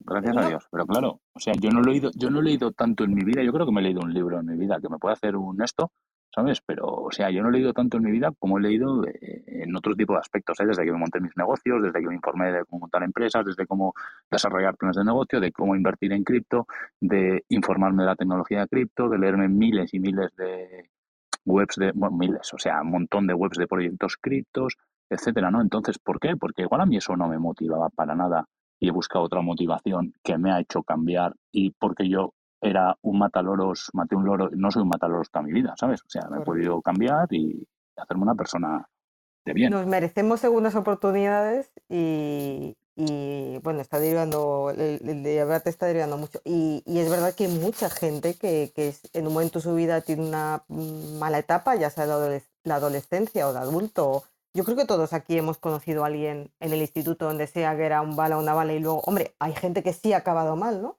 Pero mucha gente luego le ha ido bien, o, o, no es que no le haya ido fenomenal, pero no le ha ido tan mal, ¿no? Como, como se suponía, ¿no? Que le iba a ir. Entonces, bueno, eh, pues eso. Desde luego. Y... Yo le quitaba el, el, examen a la empollona que estaba detrás mío, le quitaba la hoja y le ponía el mío. ¿sabes? A mí me hubieras o sea, fatal si hubiera sido tu compañero. Claro. Entonces, pues es a lo que te voy, ¿no? Que te pasas a pensar y dices, joder, si yo ahora hablaría con la gente que me conocía cuando eso y me ven ahora, ¿qué pensarían? Que no darían muchas veces un duro por mí, ¿no? ¿Sabes? Entonces, pues joder, la gente cambiamos, la gente te entra al sentido común, la gente te mueve en inquietudes, encuentras una cosa que te gusta, etcétera, y cambias y te haces una persona, me refiero, de y tienes bien, mucho más mérito que el Claro. que a lo mejor era el que siempre iba bien, el que siempre estudiaba. O sea, que luego le ves al que siempre iba bien y siempre ha estudiado y no sé qué, y resulta que, yo qué sé, tiene un trabajo normal, una vida normal, eh, lleva sin trabajar no sé cuánto tiempo y tal, y la gente dice, ¿y tú esto? Sí, ¿por qué? Pues porque a mí la vida me ha enseñado a sacarme las castañas del fuego y hacer todo, ¿no? ¿Sabes? O sea, es decir, que yo qué sé, te pongo por volver un poco al tema cripto, que si yo tengo que invertir en un proyecto, no invierto porque eh, Antonio dice que Bitcoin va a ser la moneda de pago en el futuro, etcétera. No, yo me lo quiero verificar, yo me lo quiero creer, yo me lo quiero estudiar y cuando lo tenga claro y lo tenga visto, pues lo haré, ¿sabes? O sea, entonces la comodidad del ser humano está ahí, ¿sabes? Que somos unos vagos por naturaleza, ¿no? Entonces ahí está un Hay poco que marcar la diferencia. Lo, de ser vago también, hay que ser vago, pero con inteligencia. Poner tu Eso energía es. en lo que merece la pena. Eso es. Sí, sí. El otro día, el otro día viendo un Twitch de, no me acuerdo cuál era porque veo varios, del típico analizando los, pues las gráficas, los proyectos y tal, y fijándote en el chat, en plan la, bastantes, bastantes comentarios, en plan, sí, sí, o sea, déjate de líos y dime dónde invierto, ¿sabes? Ahí está, ahí está el problema, ¿sabes? O sea, déjate de líos y dime cuándo va a acabar la pandemia que me quiero ir de viaje. ¿Sabes? O sea, que me da igual, que yo quiero saber cuándo se acaba esto, porque quiero reservar un viaje. Y no lo puedo reservar porque todavía está la pandemia. Y así nos va con todo en la vida, ¿sabes? O sea, así nos va con todo Claro, yo, por eso siempre digo que si no, no existirían las empresas que te dicen, o la policía, que además de esta hay mucha, en, tanto en YouTube como en otros lados, de hazte rico con criptomonedas o aprende inglés en un mes. A ver, si no Claro, hubiera ese público claro. no habría ese tipo de negocios, que es así, Claro. pero que yo creo que eso no va a cambiar nunca. Lo que cambia es un poco, pues, el entorno, la sociedad, pero iba cambiando, pues, según... Y por eso nos pasa lo que nos pasa, de Mariví, por lo que estás Mm. diciendo tú, ¿eh? Porque si todo el mundo estaríamos informados, etcétera, etcétera, pues nos íbamos a comer muy pocas estafas en el mundo de Bitcoin, en el mundo cripto, de eh, soy Elon Musk, dóname esto. Pero a ver, alma de cántaro, ¿qué te va a pedir Elon Musk un Bitcoin para que, que te va a dar dos después? Pues estamos tontos. Y habría ¿sabes? mejores políticos Entonces, y claro, votaríamos mejor, todos, y está todo relacionado, claro, pero bueno. claro. Pues, pues em, bueno, Eh, Yo os quería comentar de todas maneras, a modo de curiosidad, porque me ha parecido curioso, porque en Binance, como sabéis, que ya no quitaron, no sé si la, quitaron el tema de que no podías hacer transferencias SEPA, ¿no? Unas opciones a través de una, que también es una billetera, también tiene billetera esto, pero bueno, se llama Advanced Cash, es como una aplicación intermedia, ¿no? Eh, desde ahí, digamos, puedes hacer eh, envío de dinero a, a Binance, ¿no? Si tú quieres pasar fiat ahí para luego comprar y tal. Entonces, eh, que todavía, que por cierto, Antonio, mm, a ver si haces una sala de esto de comprar peer-to-peer, que yo sigo interesada. Em, eh, ¿qué os iba a decir? Entonces, al entrar, me he dado cuenta que ponía que los depósitos con tarjeta en Rublox, em, no sé cómo se pronuncia la moneda de Ucrania, Ucranian Hryvnia, Hryvnias, no no tengo ni idea cómo se pronuncia, em, la lira turca y Tench, Kazaj- Kazajistán Tench, que no sé tampoco, me imagino que será la moneda, están temporalmente en, ana- sí, unavailable por razones técnicas.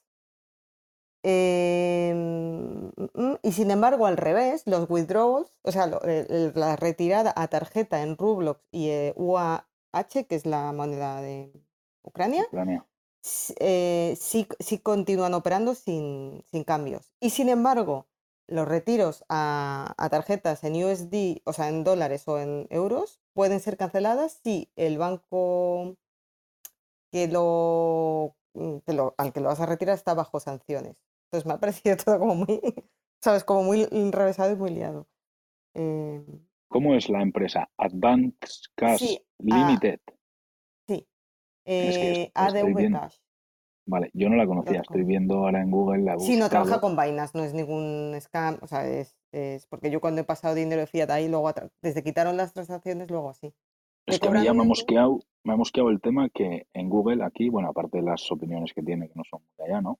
Un usuario ha, ha sugerido que eh, si tú pones eh, Advance Cash en Google, separado Advance Cash, un usuario ha sugerido que este lugar no existe y están en Belice. Mm. Bueno, yo no sé si digo la verdad, no cuando entras, yo por ejemplo, donde estoy ahora es eh, wallet.advcash.com. Tiene una app, tienen. Vamos, yo no he visto nada raro con esto, ¿eh? De momento. Esa No. es advcash.com. Chequéate, Y tiene, viene, está integrada con o sea, integrada. Tú puedes, digamos, conectarlas, ¿no? La billetera de aparece, con- aparece en idioma ruso y te deja el inglés también, pero uh, hazte una búsqueda en Google, que es lo que yo he puesto. eh, Advance espacio cash. Mira Ah, pero esa es otra, no es la misma. Será, ¿sabes Sí. lo típico que cogen un nombre de una empresa y la ponen parecido para que tú entres y tal? Yo creo que es esa, porque mira, hazte la búsqueda y en el resultado que te emite Google, que te da el llamar, el cómo llegar, el sitio web, etcétera, le pinchas al sitio web y te da el sitio web advcash.com, que aparece todo en ruso, color verde, con una A, con dos rayas y tal. Y un usuario ha sugerido que este lugar no existe, o sea, que este lugar como tal, en Belice, donde está esta empresa, realmente no está allí la empresa, que puede ser un domicilio fiscal solamente y ellos están operando en Rusia y tienen la empresa en Belice por motivos eh, fiscales, etcétera. Ahí no me meto, pero eso es lo primero que te sugiere No Google sé, yo cuando lo ves. ahí no tengo dinero, siempre lo uso para moverlo de la Va- otra. De hecho, ahora mismo no tengo vale, nada. O sea, vale, que, pero no que he yo no lo uso, siempre lo uso para, como, como hub, ¿no? Para traspasar de un lado a Maribel, no he entendido lo que decías, que Pero- para pasar, digamos, a una cuenta de banco, el problema es pasar a una cuenta de banco. Sí, eh, dice, además Pe- es, pero, hoy, pero ¿es 28 de necesario tener hoy en día una cuenta bancaria? ¿Es absolutamente necesario? No, Binance. pregunto, no, en general. No, están hablando de si, de si tú. eh, en realidad son Pues- depósitos con tarjeta, ¿eh? Porque dice Visa, Mastercard, Eh, Card, En Deposits. España sí, por desgracia en España Para, sí. para, para hacer qué pagos, por ejemplo. Pues para hacer pagos fraccionados de impuestos, eh, para el ¿Impuestos no puedes pagar con tarjeta? ¿No te permiten en eh, España? ¿E Yo por lo menos a mí me los fraccionan. O sea, es decir, Ah. a mí me viene y me los fraccionan, es decir, tienes que pagar X de impuestos, lo fraccionas a 3, a 6, a lo que quieras. Eh, la luz yo no la puedo pagar con tarjeta, ¿sabes? Ni puedo ir con el recibo. Ah, que igual puedo ir con el recibo que me mande a casa la factura prepago y que vaya al banco y la pague. Pero es que me la pasan por la cuenta. Lo No primero que puedes- te piden ¿No puedes poner una tarjeta de crédito para descontarlo? no, lo Ah, primero que te piden para darte de alta en un en un contrato de Iberdrola, por ejemplo, la compañía española, es un número de cuenta. Ah, es- Lo primero que te piden para un seguro, por ejemplo, es eh, dame tu número de cuenta para que te cobre el seguro. ¿Sabes? O sea, y suma y sigue. y Entonces en suma y sigue, y España va a suma sigue, costar muchísimo más el deshacerse de los bancos. O sea, sí que están bien Y como en España en te hablo, sistema, ¿eh? Antonio, claro, y como España, yo creía que lo estabas preguntando en plan troleo. No, no, digo, no, para para nada, En no. plan bien, ¿sabes? Yo pertenezco, yo verdad pertenezco a ese grupo que no quiere prescindir de los bancos, lo que se llama bangless, Claro, ¿no? sin pero bancos. ¿sabes cuál es el problema? Que, por ejemplo, yo te pongo un ejemplo, mi hermano, te lo puedo decir, que está aquí en la sala también.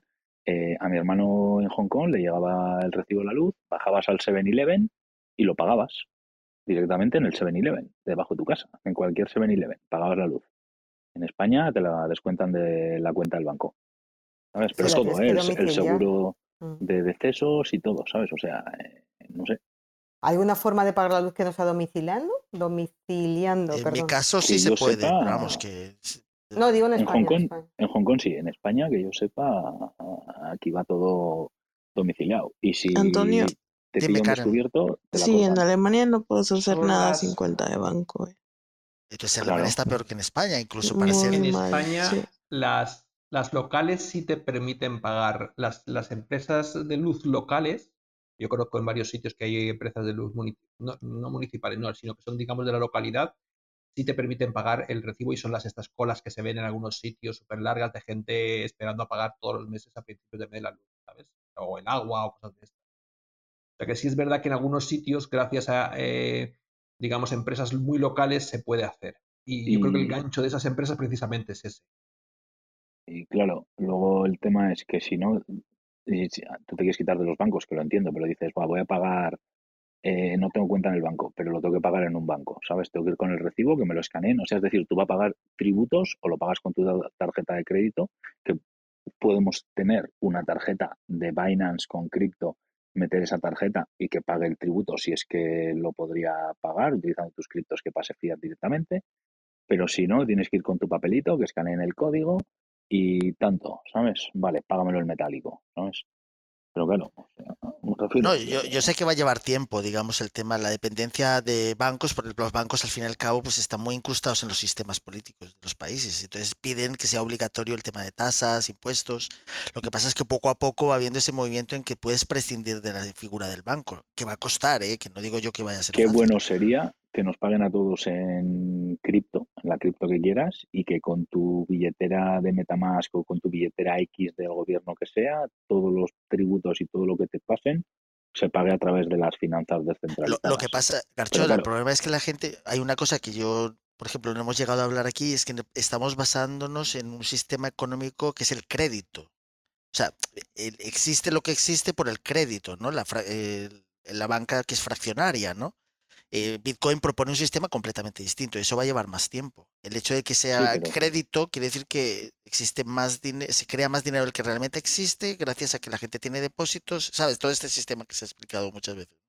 Entonces, digamos, el sistema de crédito es el que hace que todavía no podamos pasar a ese sistema puro de pagos que debería ser, ¿no? Futuro. Porque la gente todavía ahora depende mismo, mucho del crédito, ¿no?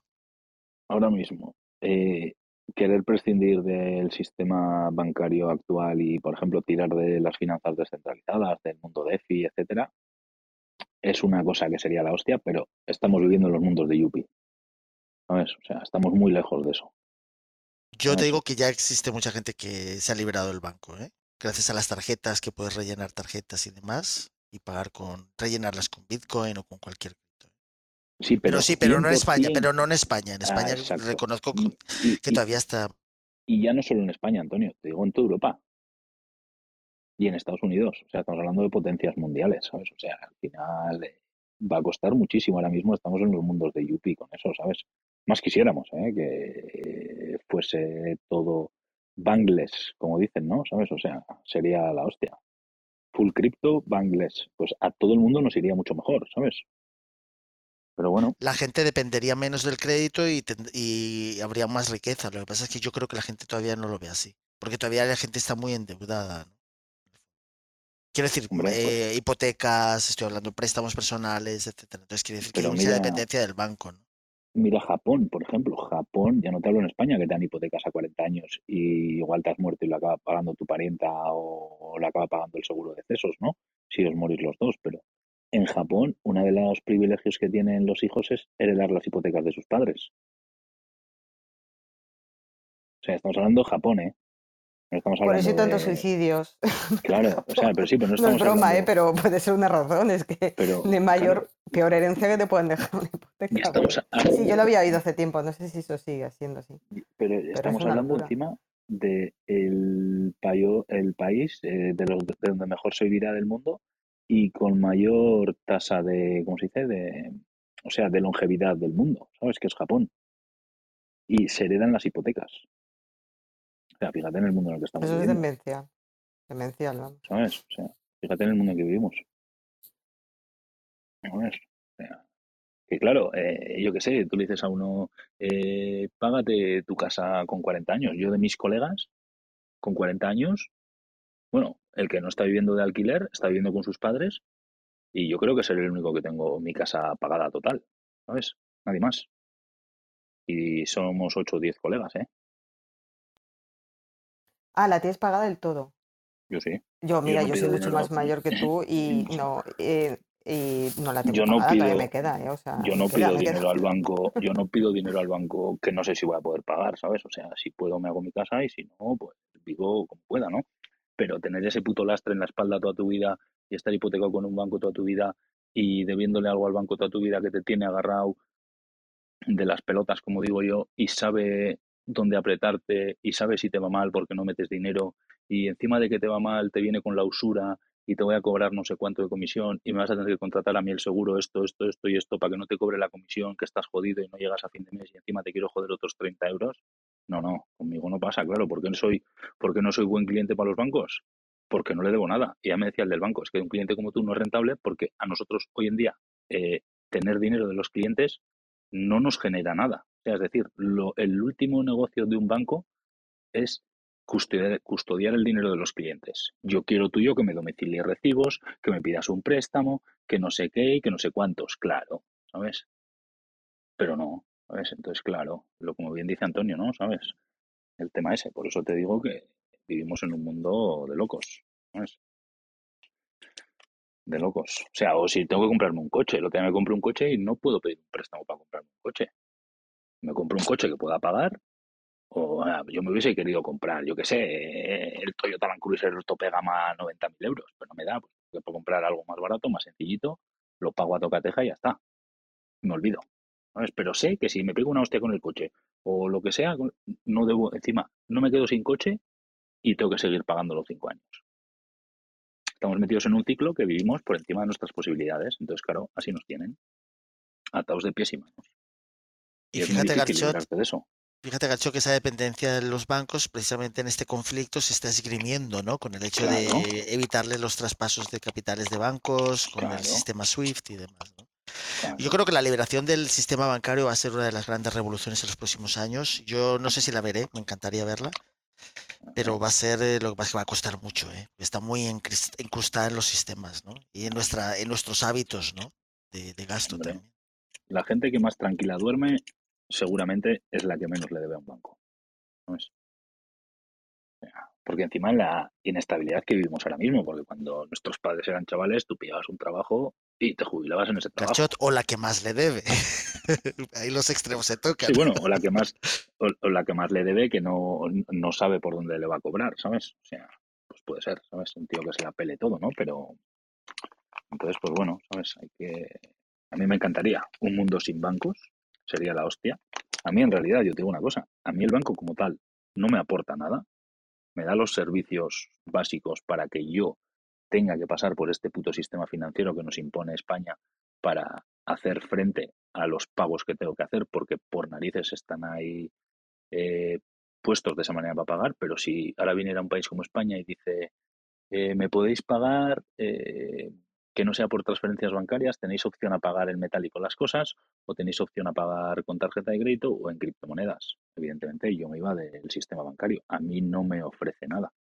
O sea, y para que me llame ya le dije al del banco, le digo, ¿tú te crees que yo, por ejemplo, a mí me decía, es que cómprame un seguro? Le digo, es que vosotros sois unos putos intrusistas que os metéis en sectores que no os llaman, sois una cosa que ha nacido para usura, que os tenéis que dedicar a custodiar, a generar, a guardar el dinero de la gente y es lo que menos os interesa. Y os tenéis que meter los morros a hacer intrusismo en diferentes sectores. Estás jodiendo al sector de las aseguradoras vendiendo seguros, al sector mío de los viajes cuando vendíais viajes que no sabíais qué vender, al sector de las cazuelas cuando regalabais cazuelas con los puntos que en realidad las vendíais. A todos sois unos putos intrusistas que ya no sabéis de dónde sangrar a la gente.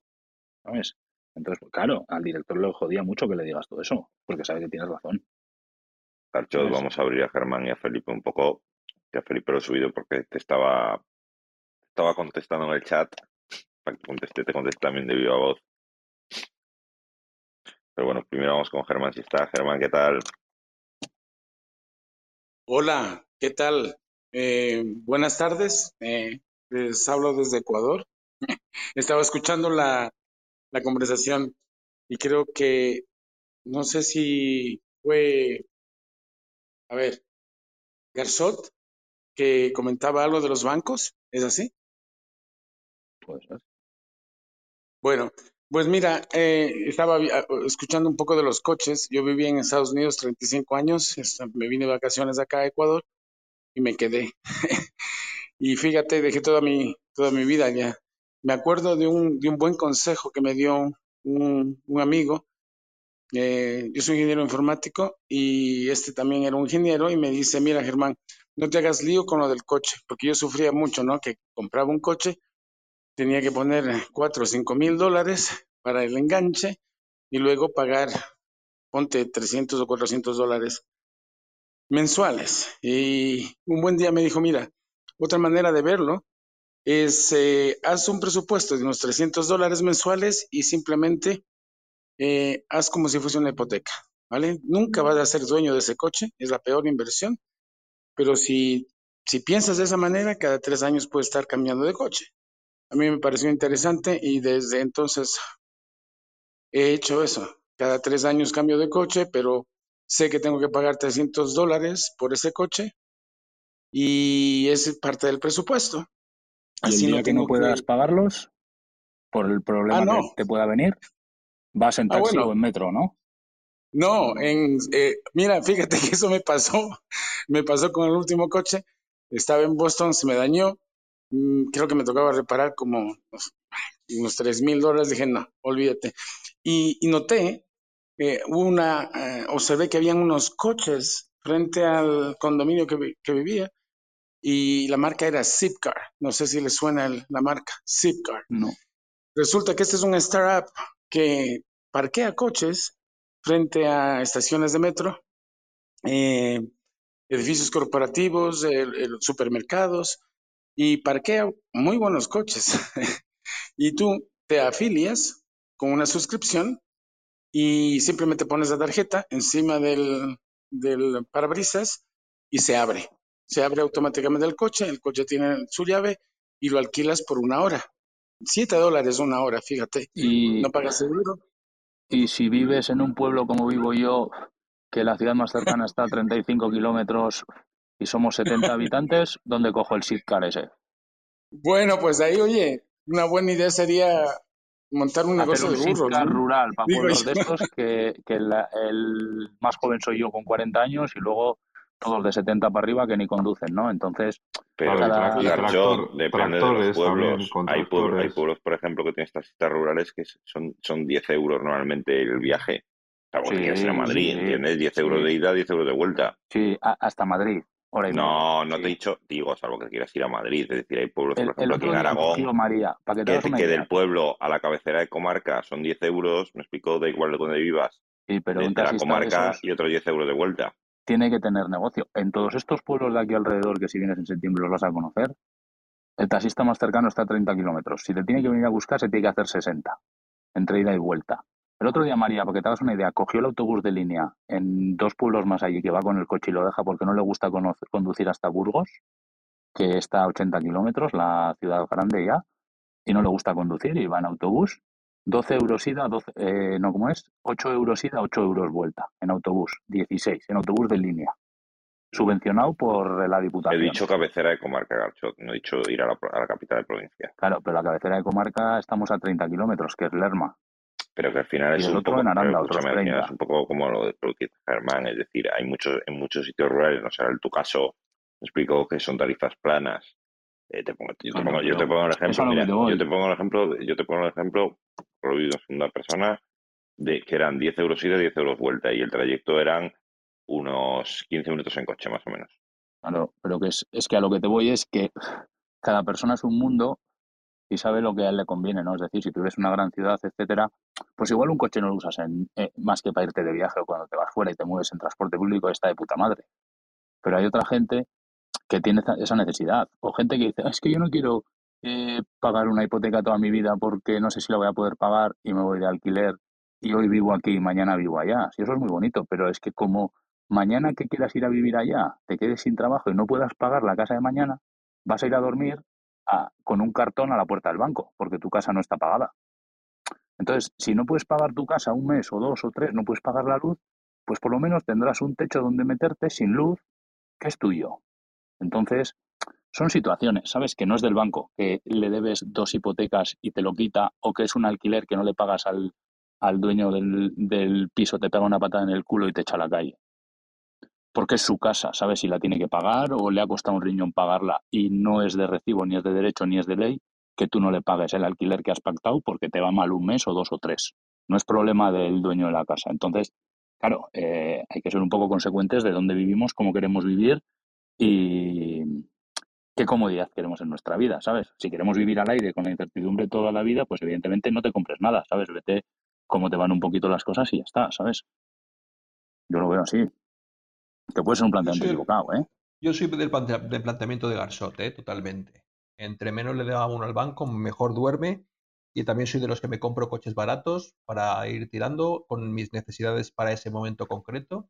Y en cambio de gastarme como algunas personas conozco que se gastan 30, 40 mil euros en un coche, pues yo me gasto. El último que me compré, que fue exactamente igual que el anterior, porque me gusta y me es muy práctico, em, me costó 3.600 euros. Con el papeleo y todo no llegó a 4.000 euros porque además lo lleva el mecánico para que cambiara ciertas cosas, etcétera.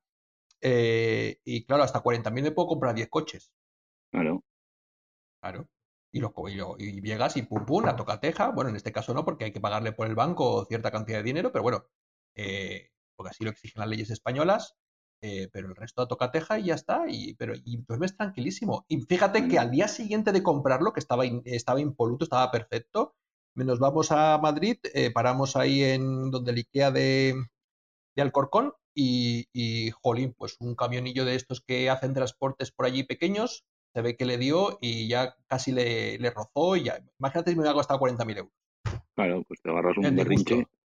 Y encima, bueno, pues sí, imagínate, me, me enfadé, me enfadé, pero bueno, tampoco y encima te- fíjate que te gastas 40.000 y no los tienes y se los debes al banco. encima, efectivamente. ¿Sabes? Fíjate en la tesitura en la que estás. ¿Sabes? O que te han dejado un coche de esos de 7 euros la hora y te pegan una hostia y no sabes quién te la ha pegado. Pues tú explícale al que le has puesto la tarjetita en el coche, no, que no es culpa tuya. Ya, claro. Claro, no es y, mira que lo tuya, pensé, ¿eh? conforme la estaba aparcando lo pensé, digo, lo estoy aparcando aquí, pasa que era cerca de eso que llegas y, jolín, como bajo los niños y eso no quieres irte a, a aparcar allí al final del garaje, sino que lo pones cerca y pensé, dije, este cuando salga lo mismo me roza, y efectivamente, tras, que matemático, que uno lo piense y te pase.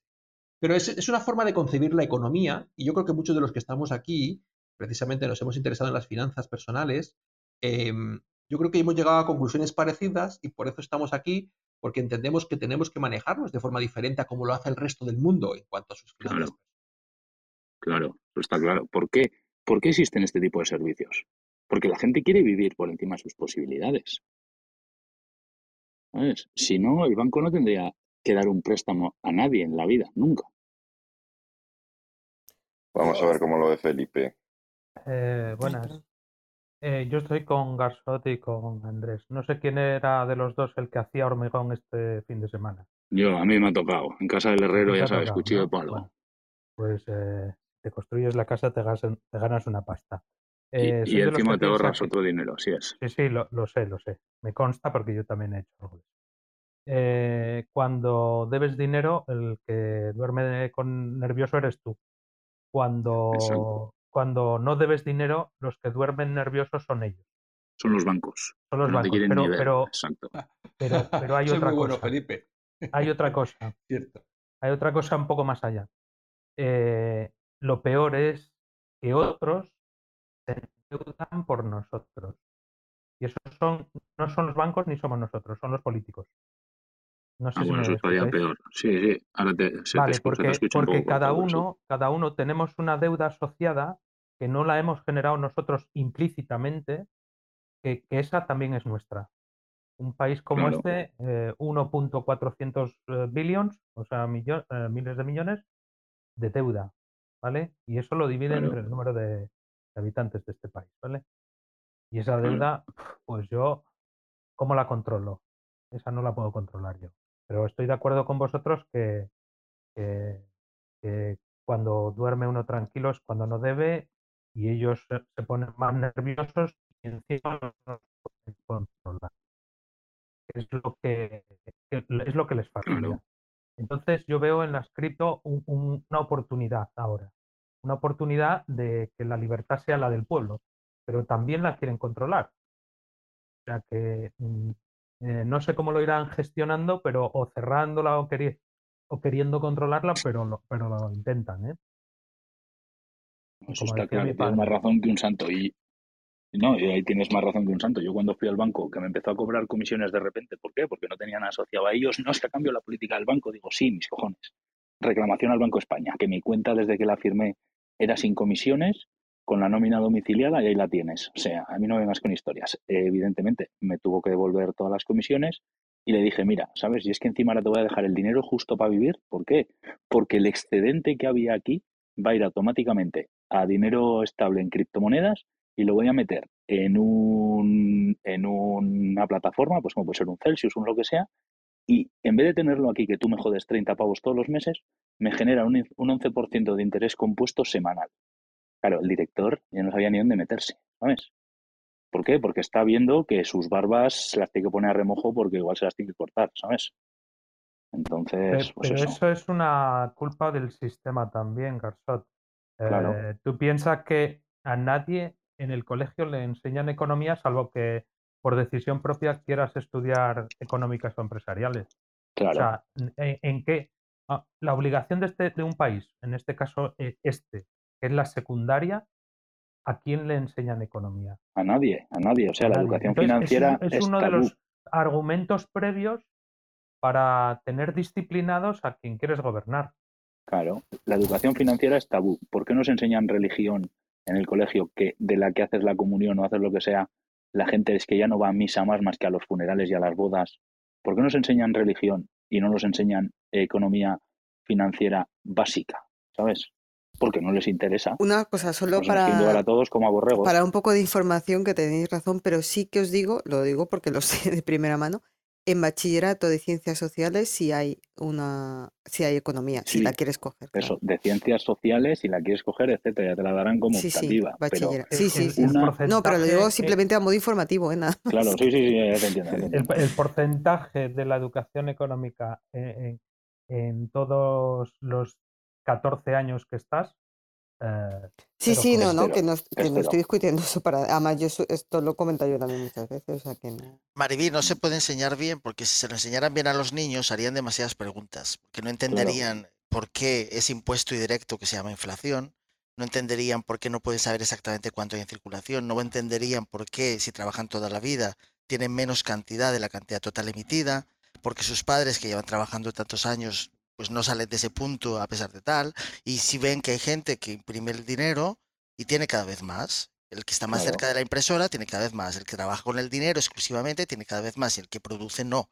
Entonces, digamos, yo sé que la gente no lo ve, pero Bitcoin no viene a resolver, no viene a hacer a la gente rica, viene a hacer a la gente, a la gente que produce, menos darle pobre, menos pobre. Quiero decir que tenga la cantidad mayor de una cantidad total conocida.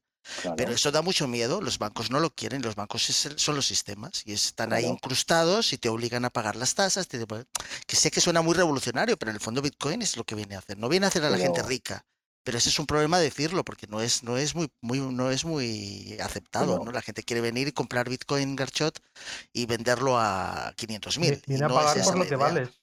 Viene, eso viene a tener una cantidad de Bitcoins que le dan para comprar más cosas en el futuro gracias a lo que ha producido.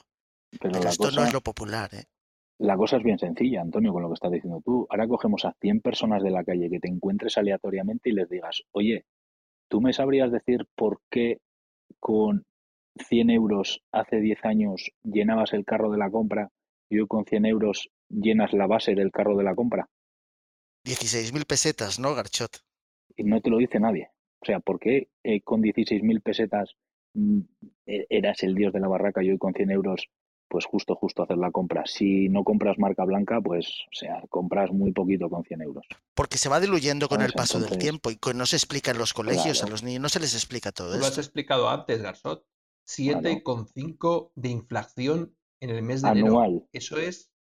Sí, sí, pero, pero sobre la estimación del mes a mes de enero, ¿no? De mes de, de enero a claro. enero. Es alucinante. O En sea, dos años un pe- 14,5. pensamos que el 6% del año pasado era, o sea, de diciembre del año pasado era una pasada un 7 ya este, y, y espérate que eso todavía no tiene la guerra por en medio, que, que seguro lo va a subir todo muchísimo más, porque el, el barril de, de Bren ha pasado de 70 a ciento y pico euros. Yo llené el tanque de gasoil, el gasoil hace un año lo estaba pagando, el gasoil de calefacción lo estaba pagando A menos de un euro.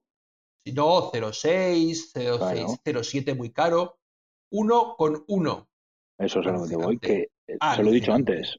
Se lo he dicho antes, tú igual no estabas, pero se lo he dicho antes a estos en la sala, que el otro día fui a echar gasolina al coche, fui a echarle gasolina al coche y me puse a hacer DCA. Digo, es que esto es una puta salvajada, ¿sabes?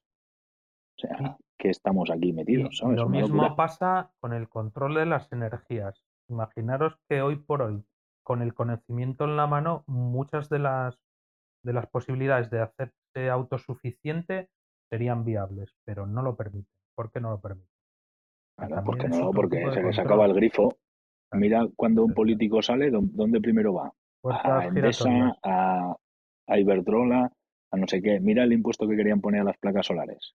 Ahí va la hostia, ¿qué pasa? Si yo me pondría en mi tejado de mi casa unas cuantas placas solares, eh, la factura media de la, de la luz se reduciría un montón. O sea, yo ahora mismo el gasto más gordo que tengo en mi casa a fin de mes es la luz. O sea, es la luz. Y dices, esto es la hostia, ¿sabes?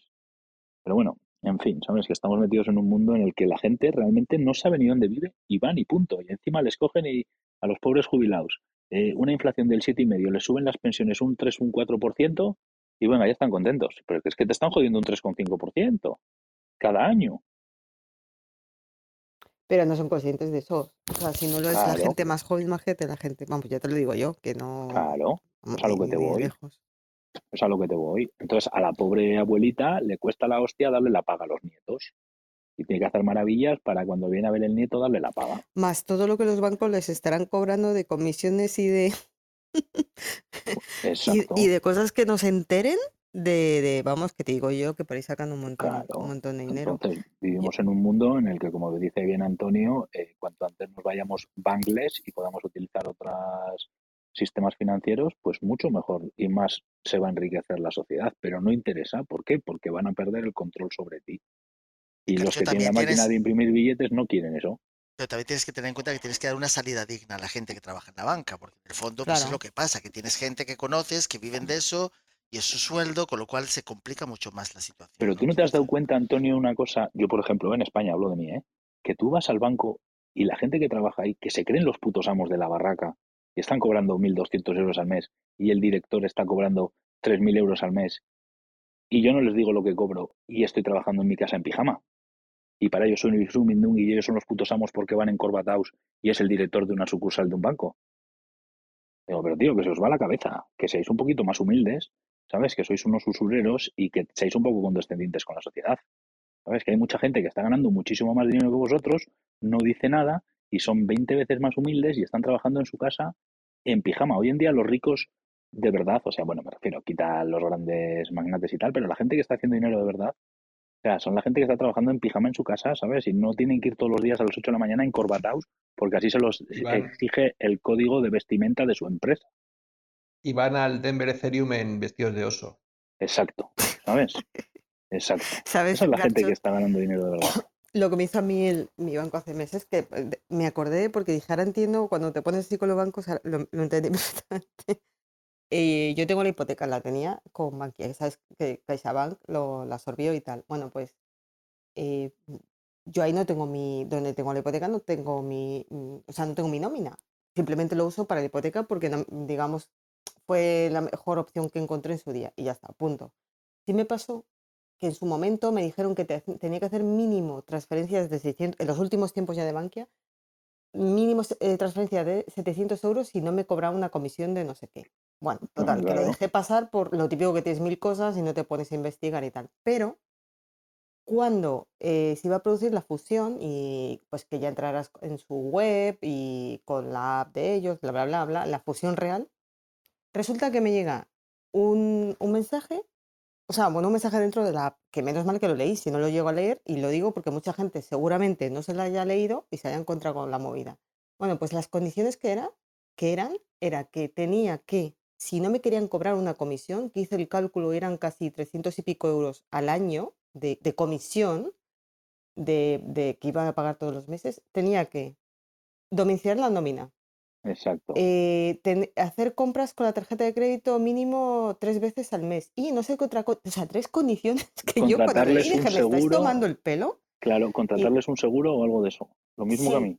sí, sí. Pero lo mío era, no era Bankia, además. O sea, ¿qué quiere decir eso lo que estás diciendo tú, Maribí?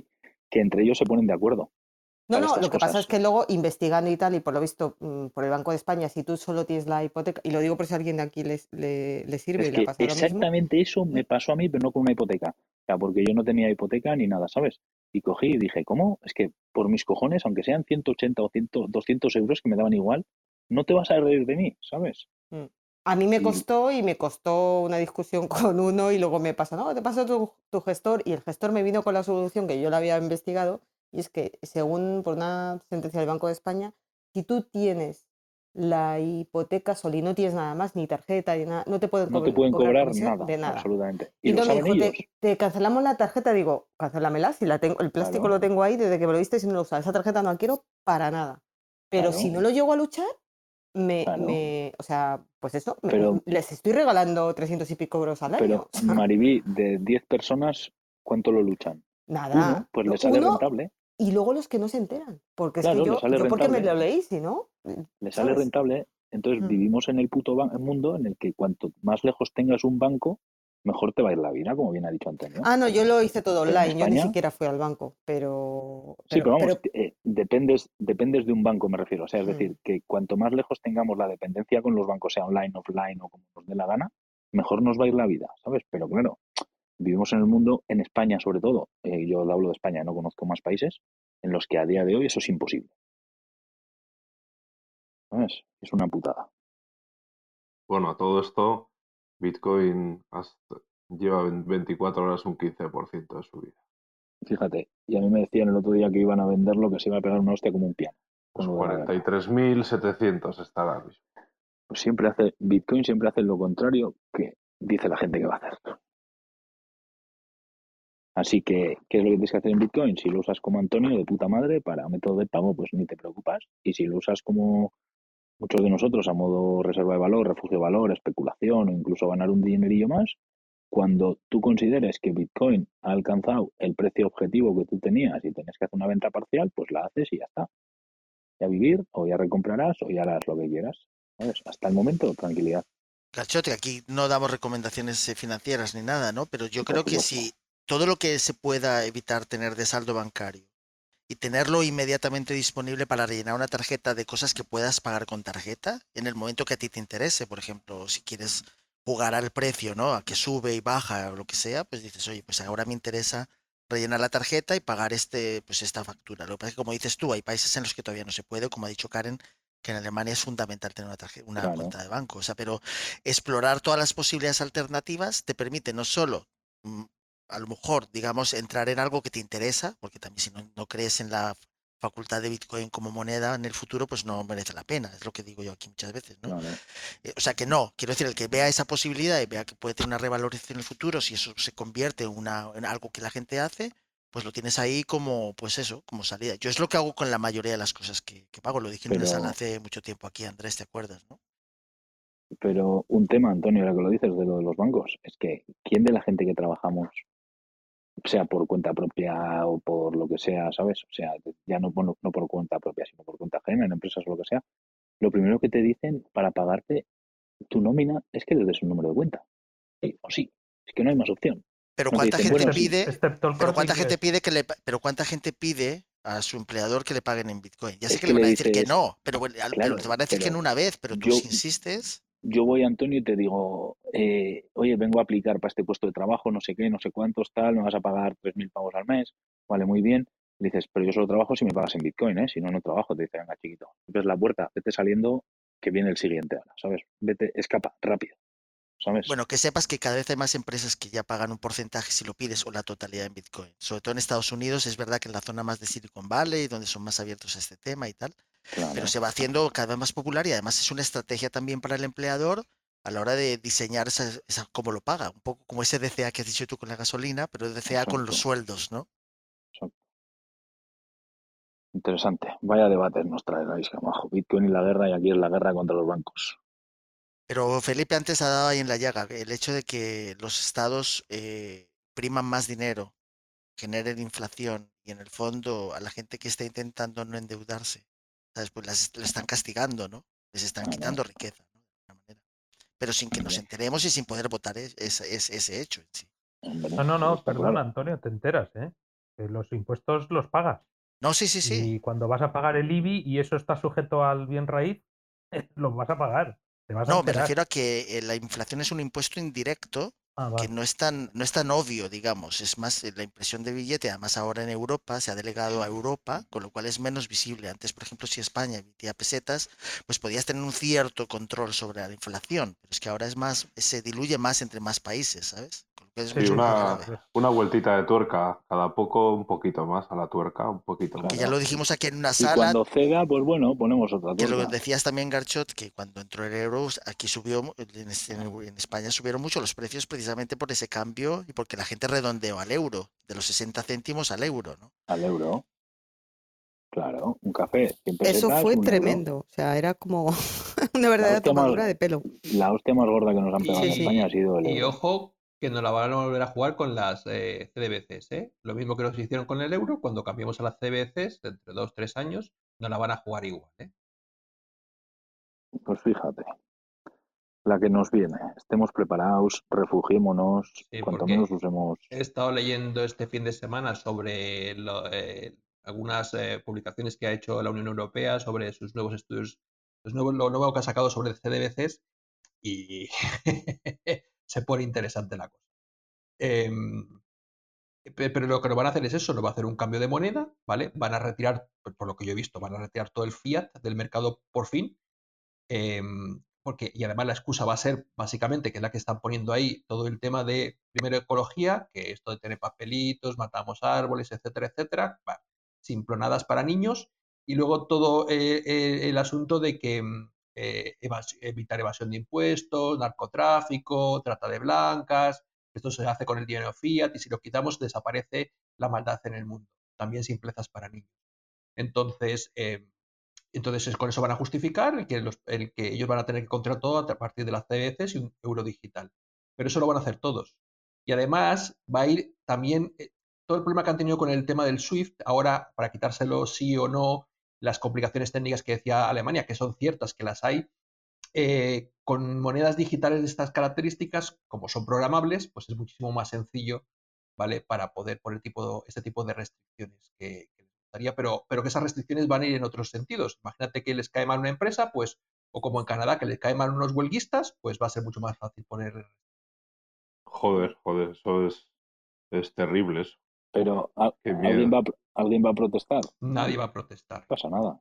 No pasa nada. Porque si protestas, eres una persona que no crees en el cambio climático, que quieres destruir tu país, que te, que te Claro. encanta que traigan niñas de países tercermundistas para que las exploten sexualmente y estas cosas. Claro. Simplismos, ¿vale? Fácilmente vendibles vendes para que nadie diga droga y nada. historias, ¿sabes? Claro, o sea, claro. O sea, no eres una persona inteligente que sabes cómo va todo el entramado financiero que hay aquí montado a través de, alrededor de la impresora de billetes y de cómo toda la corrupción que hay montada. No, eres una persona que fomentas que talen árboles, eh, la trata de blancas, la delincuencia, la venta de drogas, eh, la evasión de impuestos, etcétera.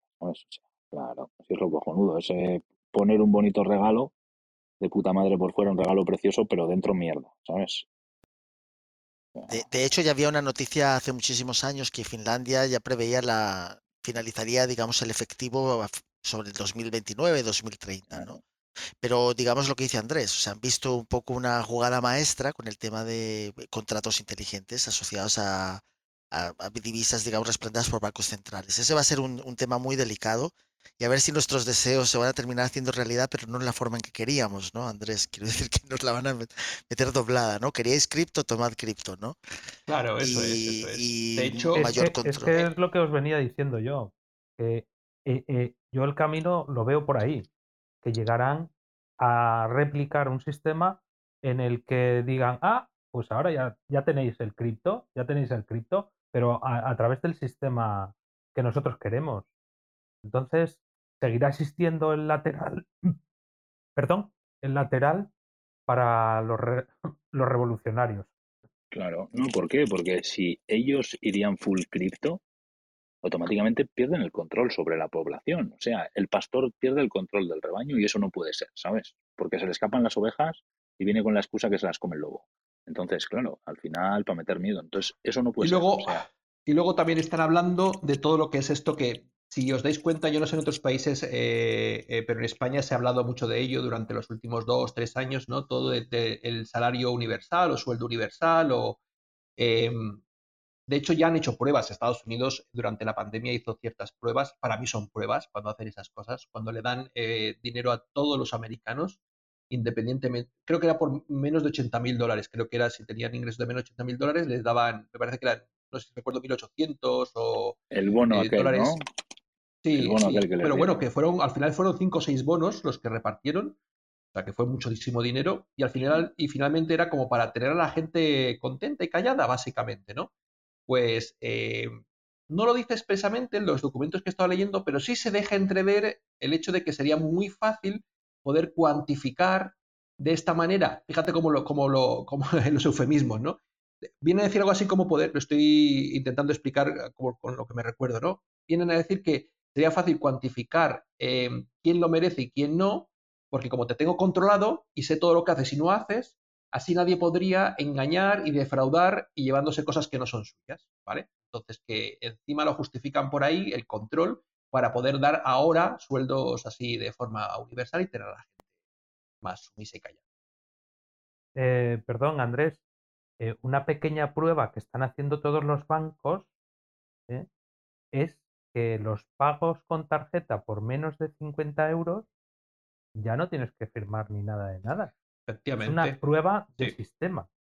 Exacto. Es una prueba de sistema total. O sea, yo no firmo nada. Voy, cojo por 50 euros y me voy del supermercado y paso la tarjeta. Pim, plan. Ese es un, eso es una pequeña prueba. Y lo están regularizando así. ¿Te acuerdas, ¿Eso funciona? Pues Felipe, hace unos años todos los papeles que había que firmar antes de pagar con una tarjeta un euro? Madre mía, si, te- si Joder. tenías que hacer un contrato con la salida de la caja. Eso es. Firmar, la cajera te comprobaba la firma, el DNI y la hostia. ¿Sabes? ¿Os acordáis? O sea, ¿cómo era aquello? Ahora con Apple Pay, ¿no? Tarjetas virtuales. Claro. Claro. Entonces, pues bueno, en este mundo vivimos. O sea, en este mundo vivimos, ¿por qué? Porque la gente no sabe en el mundo en que vivimos. Si de cada 100 personas, 98 supiéramos en el mundo en que vivimos, pues este tipo de cosas no irían como van. ¿Por qué? Porque no tendríamos hipotecas, porque no dependeríamos de los bancos, porque la persona que tiene la máquina de imprimir el billete no tendría el poder que tiene ahora, etcétera, etcétera, etcétera. O sea, el dinero es poder. O sea, evidentemente, si tú tienes la máquina de imprimir billetes, como bien dice mi buen amigo Logio, tú no vas a ser tonto y vas a querer soltar esa máquina. Vas a hacer todo lo posible para que esa máquina no se vaya de donde tú la tienes. De la manera que quieras lo vas a maquillar, pero tu objetivo va a ser que la máquina de imprimir billetes no se vaya de tu poder. Y un poco yo creo, eh, Garzot, que lo que está pasando, y eso es una opinión personal, lo que está pasando ahora en Ucrania y todo esto, al final, de fondo, hay una guerra que, bueno, ya hemos hablado aquí en otras salas hace muchos meses ya, hay una guerra de fondo porque Rusia no quiere aceptar ni billetes de dólar ni billetes de euro, sino solamente oro. Entonces, eh, al final todo viene de ahí, es, la misma historia, ¿no? Eh, como tú decías, no, unos no quieren perder el status quo que tienen aún dando la máquina de imprimir billetes y cuando el resto les ponen colorados delante del resto eh, sistema financiero diciendo, no, si tu dinero yo no lo quiero porque no vale lo que tú dices, pues entonces eh, montan una guerra. Porque aunque es verdad que Rusia es la que, ha, es la que está tomando la delantera, pero aquí ninguno se ha parado a pensar ni a reflexionar un momento, yo no lo he visto, ¿vale? Por parte de ningún gobernante, eh, las consecuencias gravísimas que podría tener todo tipo de historias. A mí me daba la sensación que todos querían que el final fuera este. Hombre, habría que echarle la culpa a alguien, ¿no? Y entonces, como dices tú, Rusia no acepta entrar en ese sistema de, de subyugación a la deuda de otros. Él quiere su deuda y que se maneje y que le paguen por el gas lo que, lo que hay que pagarle. Y, así lo está.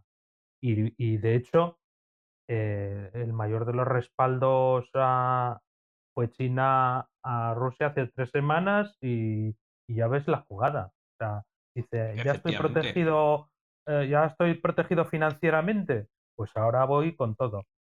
De hecho, hoy la, la- la- para una, una de las muestras es que hoy la, la bolsa eh, rusa, después de toda la que le han montado eh, Europa, Estados Unidos e Inglaterra, ha caído solamente un 14% finalmente, que eso no es nada si cualquier otro país le hubiera pasado lo mismo y no tuviera detrás, un, como ha dicho bien Felipe, un, eh, a China como, como respaldo. Hubiera sido muchísimo peor, segurísimo.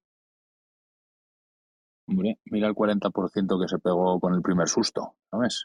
Lo han conseguido amortizar hasta un 14. Bueno, no, es- no está mal, evidentemente. De todas maneras, ¿cómo han aguantado tanto tiempo Rusia y China que el dólar sea, digamos, la para la compra de petróleo?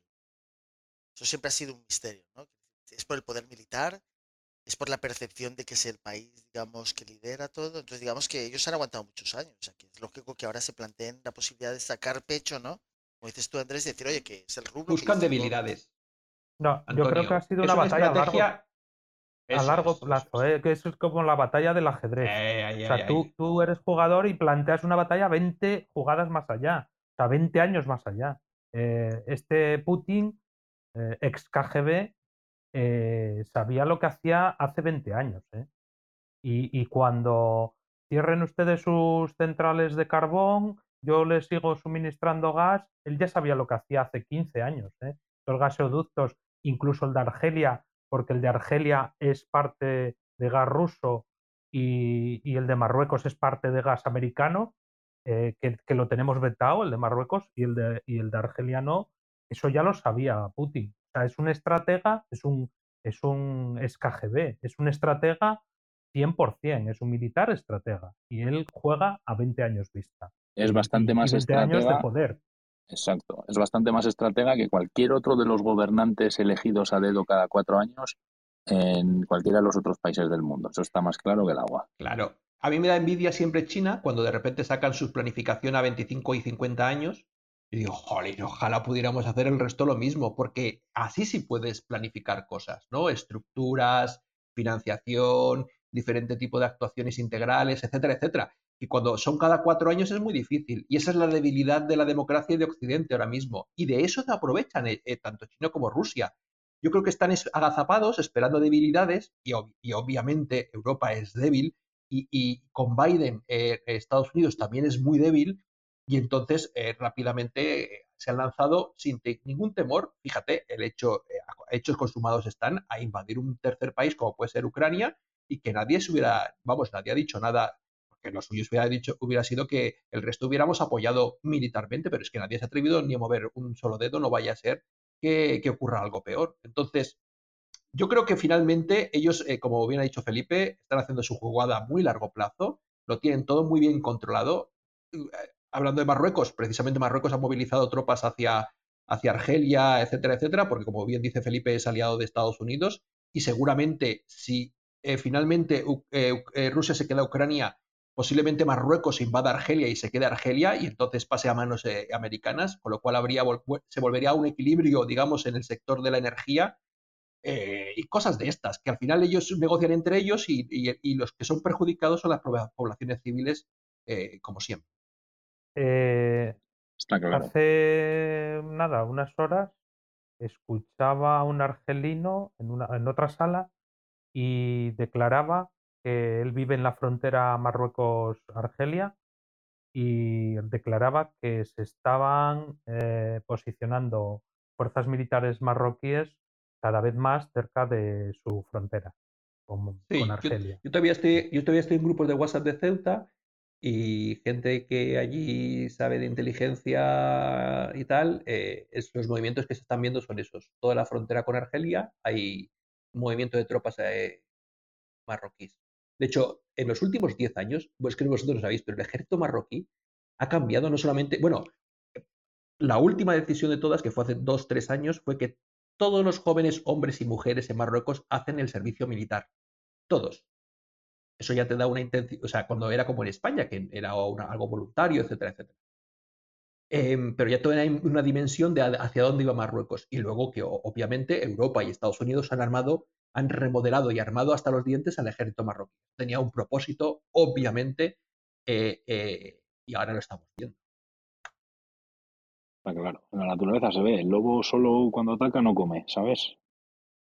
O sea, si van dos o tres o cuatro lobos, su- suelen comer normalmente. Eso esto es lo mismo. Así que, en fin, que estas charlas dan para horas y horas. No sé si nos hemos pasado de la hora.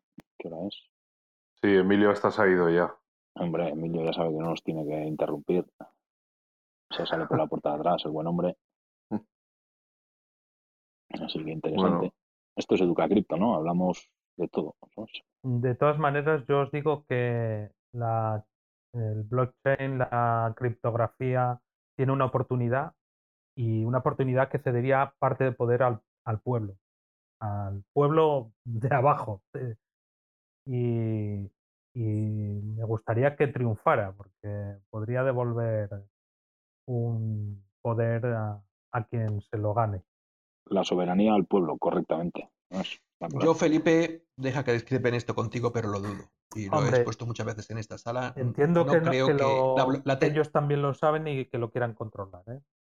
Claro, de hecho yo aquí he afirmado muchísimas veces, me han escuchado el hecho de que les hemos pagado entre todos el desarrollo de la tecnología y el test de la tecnología, ¿sabes?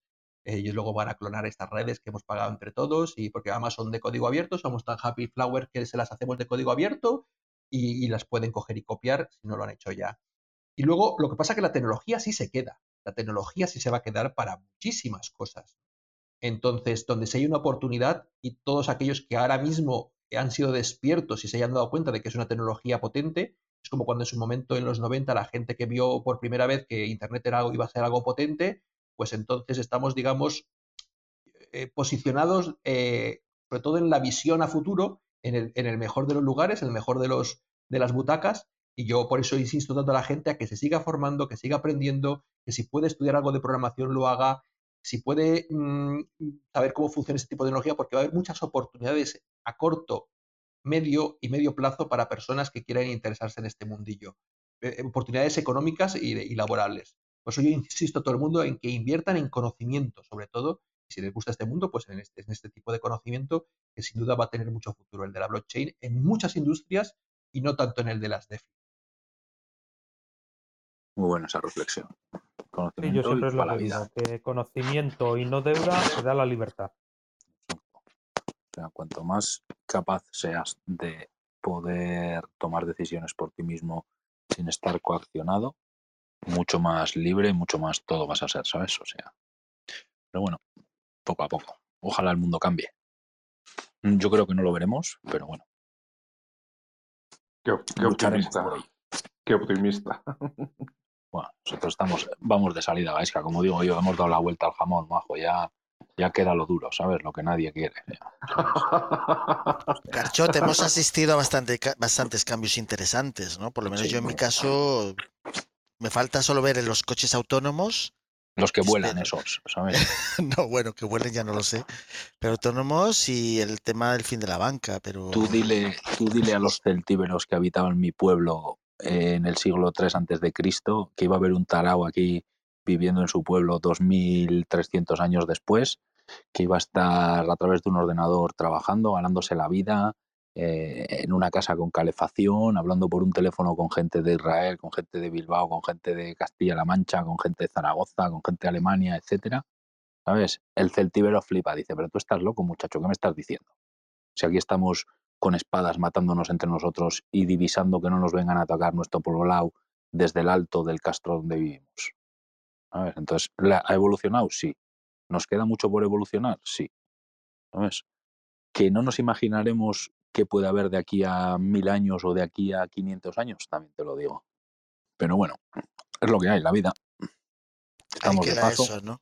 Estamos de Se la paso. vi, se la vi. Intentaremos dejar nuestro pequeño granito de arena para que cuando vengan los arqueólogos tecnológicos dentro de mil años flipen. ¿Sabes?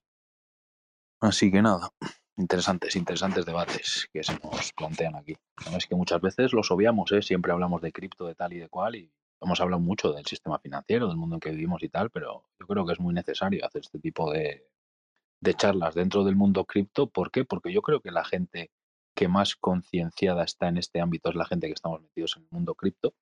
Y a la gente que más le podemos despertar este tipo de gusanillo, este tipo de interés y este tipo de, hostia, pues me voy a informar de lo que dicen estos y me voy a informar de todo esto y tal, es a la gente que está aprendiendo un poco esta tecnología, que se está metiendo el pie en la piscina de esta nueva forma de querer vivir.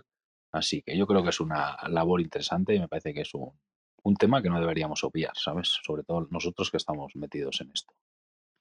Muy bien. Muy necesario hablar también de estas cosas, sí, está claro. Así que nada, gente. Bueno, por mi parte, poco más que añadir. ¿Qué nos tienes para mañana, señor Aiska? Nada, mañana analizamos Algorand. No- Hombre, mañana es el día de Andrés. Mañana Andrés lleva las Hombre, riendas. de- Alcorán. Qué Mañana lleva, bueno. lleva Andrés Buen, las buen riendas. proyecto, ¿no, Andrés? Sí, claro. No sé, no lo conozco bien. He leído mucho, pero no, no me he puesto a, pro- a profundizar tampoco. Mañana, mañana lo hacemos entonces. Mañana nos toca ponernos el buzo de trabajo, nos guste o no, lo que hemos dicho antes, ¿no? Mañana toca analizar Algorand, nos tenemos que informar de Algorand. Seguramente, pues igual invirtamos, igual no, pero no lo hacemos porque queremos invertir en él, no, pues oye, pues porque el saber no ocupa lugar y nadie sabe, como digo yo, ¿no? Nunca sabes dónde salta la liebre, entonces hay que estar atento a todo y estar informado al máximo posible, así que no está de más analizarlo. Y si cada, cada semana analizamos un proyecto, pues seguramente a final de año llevemos analizados 52 o 54 proyectos más que muchísima gente que invierte en cripto y no sabe por qué invierte ni dónde invierte. Así que ahí queda eso. Eso sí, de ir a clase y de estudiar literatura y esas historias, no, de eso no me comentéis nada, que, que ahí fallaba yo. Eso no era lo tuyo. Eso no era lo mío. Nada, gente. Pues nada. Así que nada, buenas noches a todos y nada, mañana, mañana estamos con Algorand. mañana más proyectazo interesante, así que si os gusta el mundo cripto no os lo perdáis porque puede ser un proyecto muy a tener en cuenta por si acaso estar atentos a lo que se viene. Bueno gente, pues hasta aquí ha llegado el programa Criptobirras, esperamos que os haya gustado, que os haya parecido interesante. Y si queréis apoyarnos, si queréis dejarnos vuestras valoraciones en la plataforma de podcast donde nos estéis escuchando, pues nosotros os lo agradecemos. Es la forma de apoyarnos aquí a la comunidad de Duca Cripto, que la comunidad siga creciendo, que los podcasts vayan llegando cada vez a más gente. Y sigamos trayendo temas interesantes y contenido top a las salas de Duca Cripto. Así que nada, gracias y nos vemos en la próxima. Chao.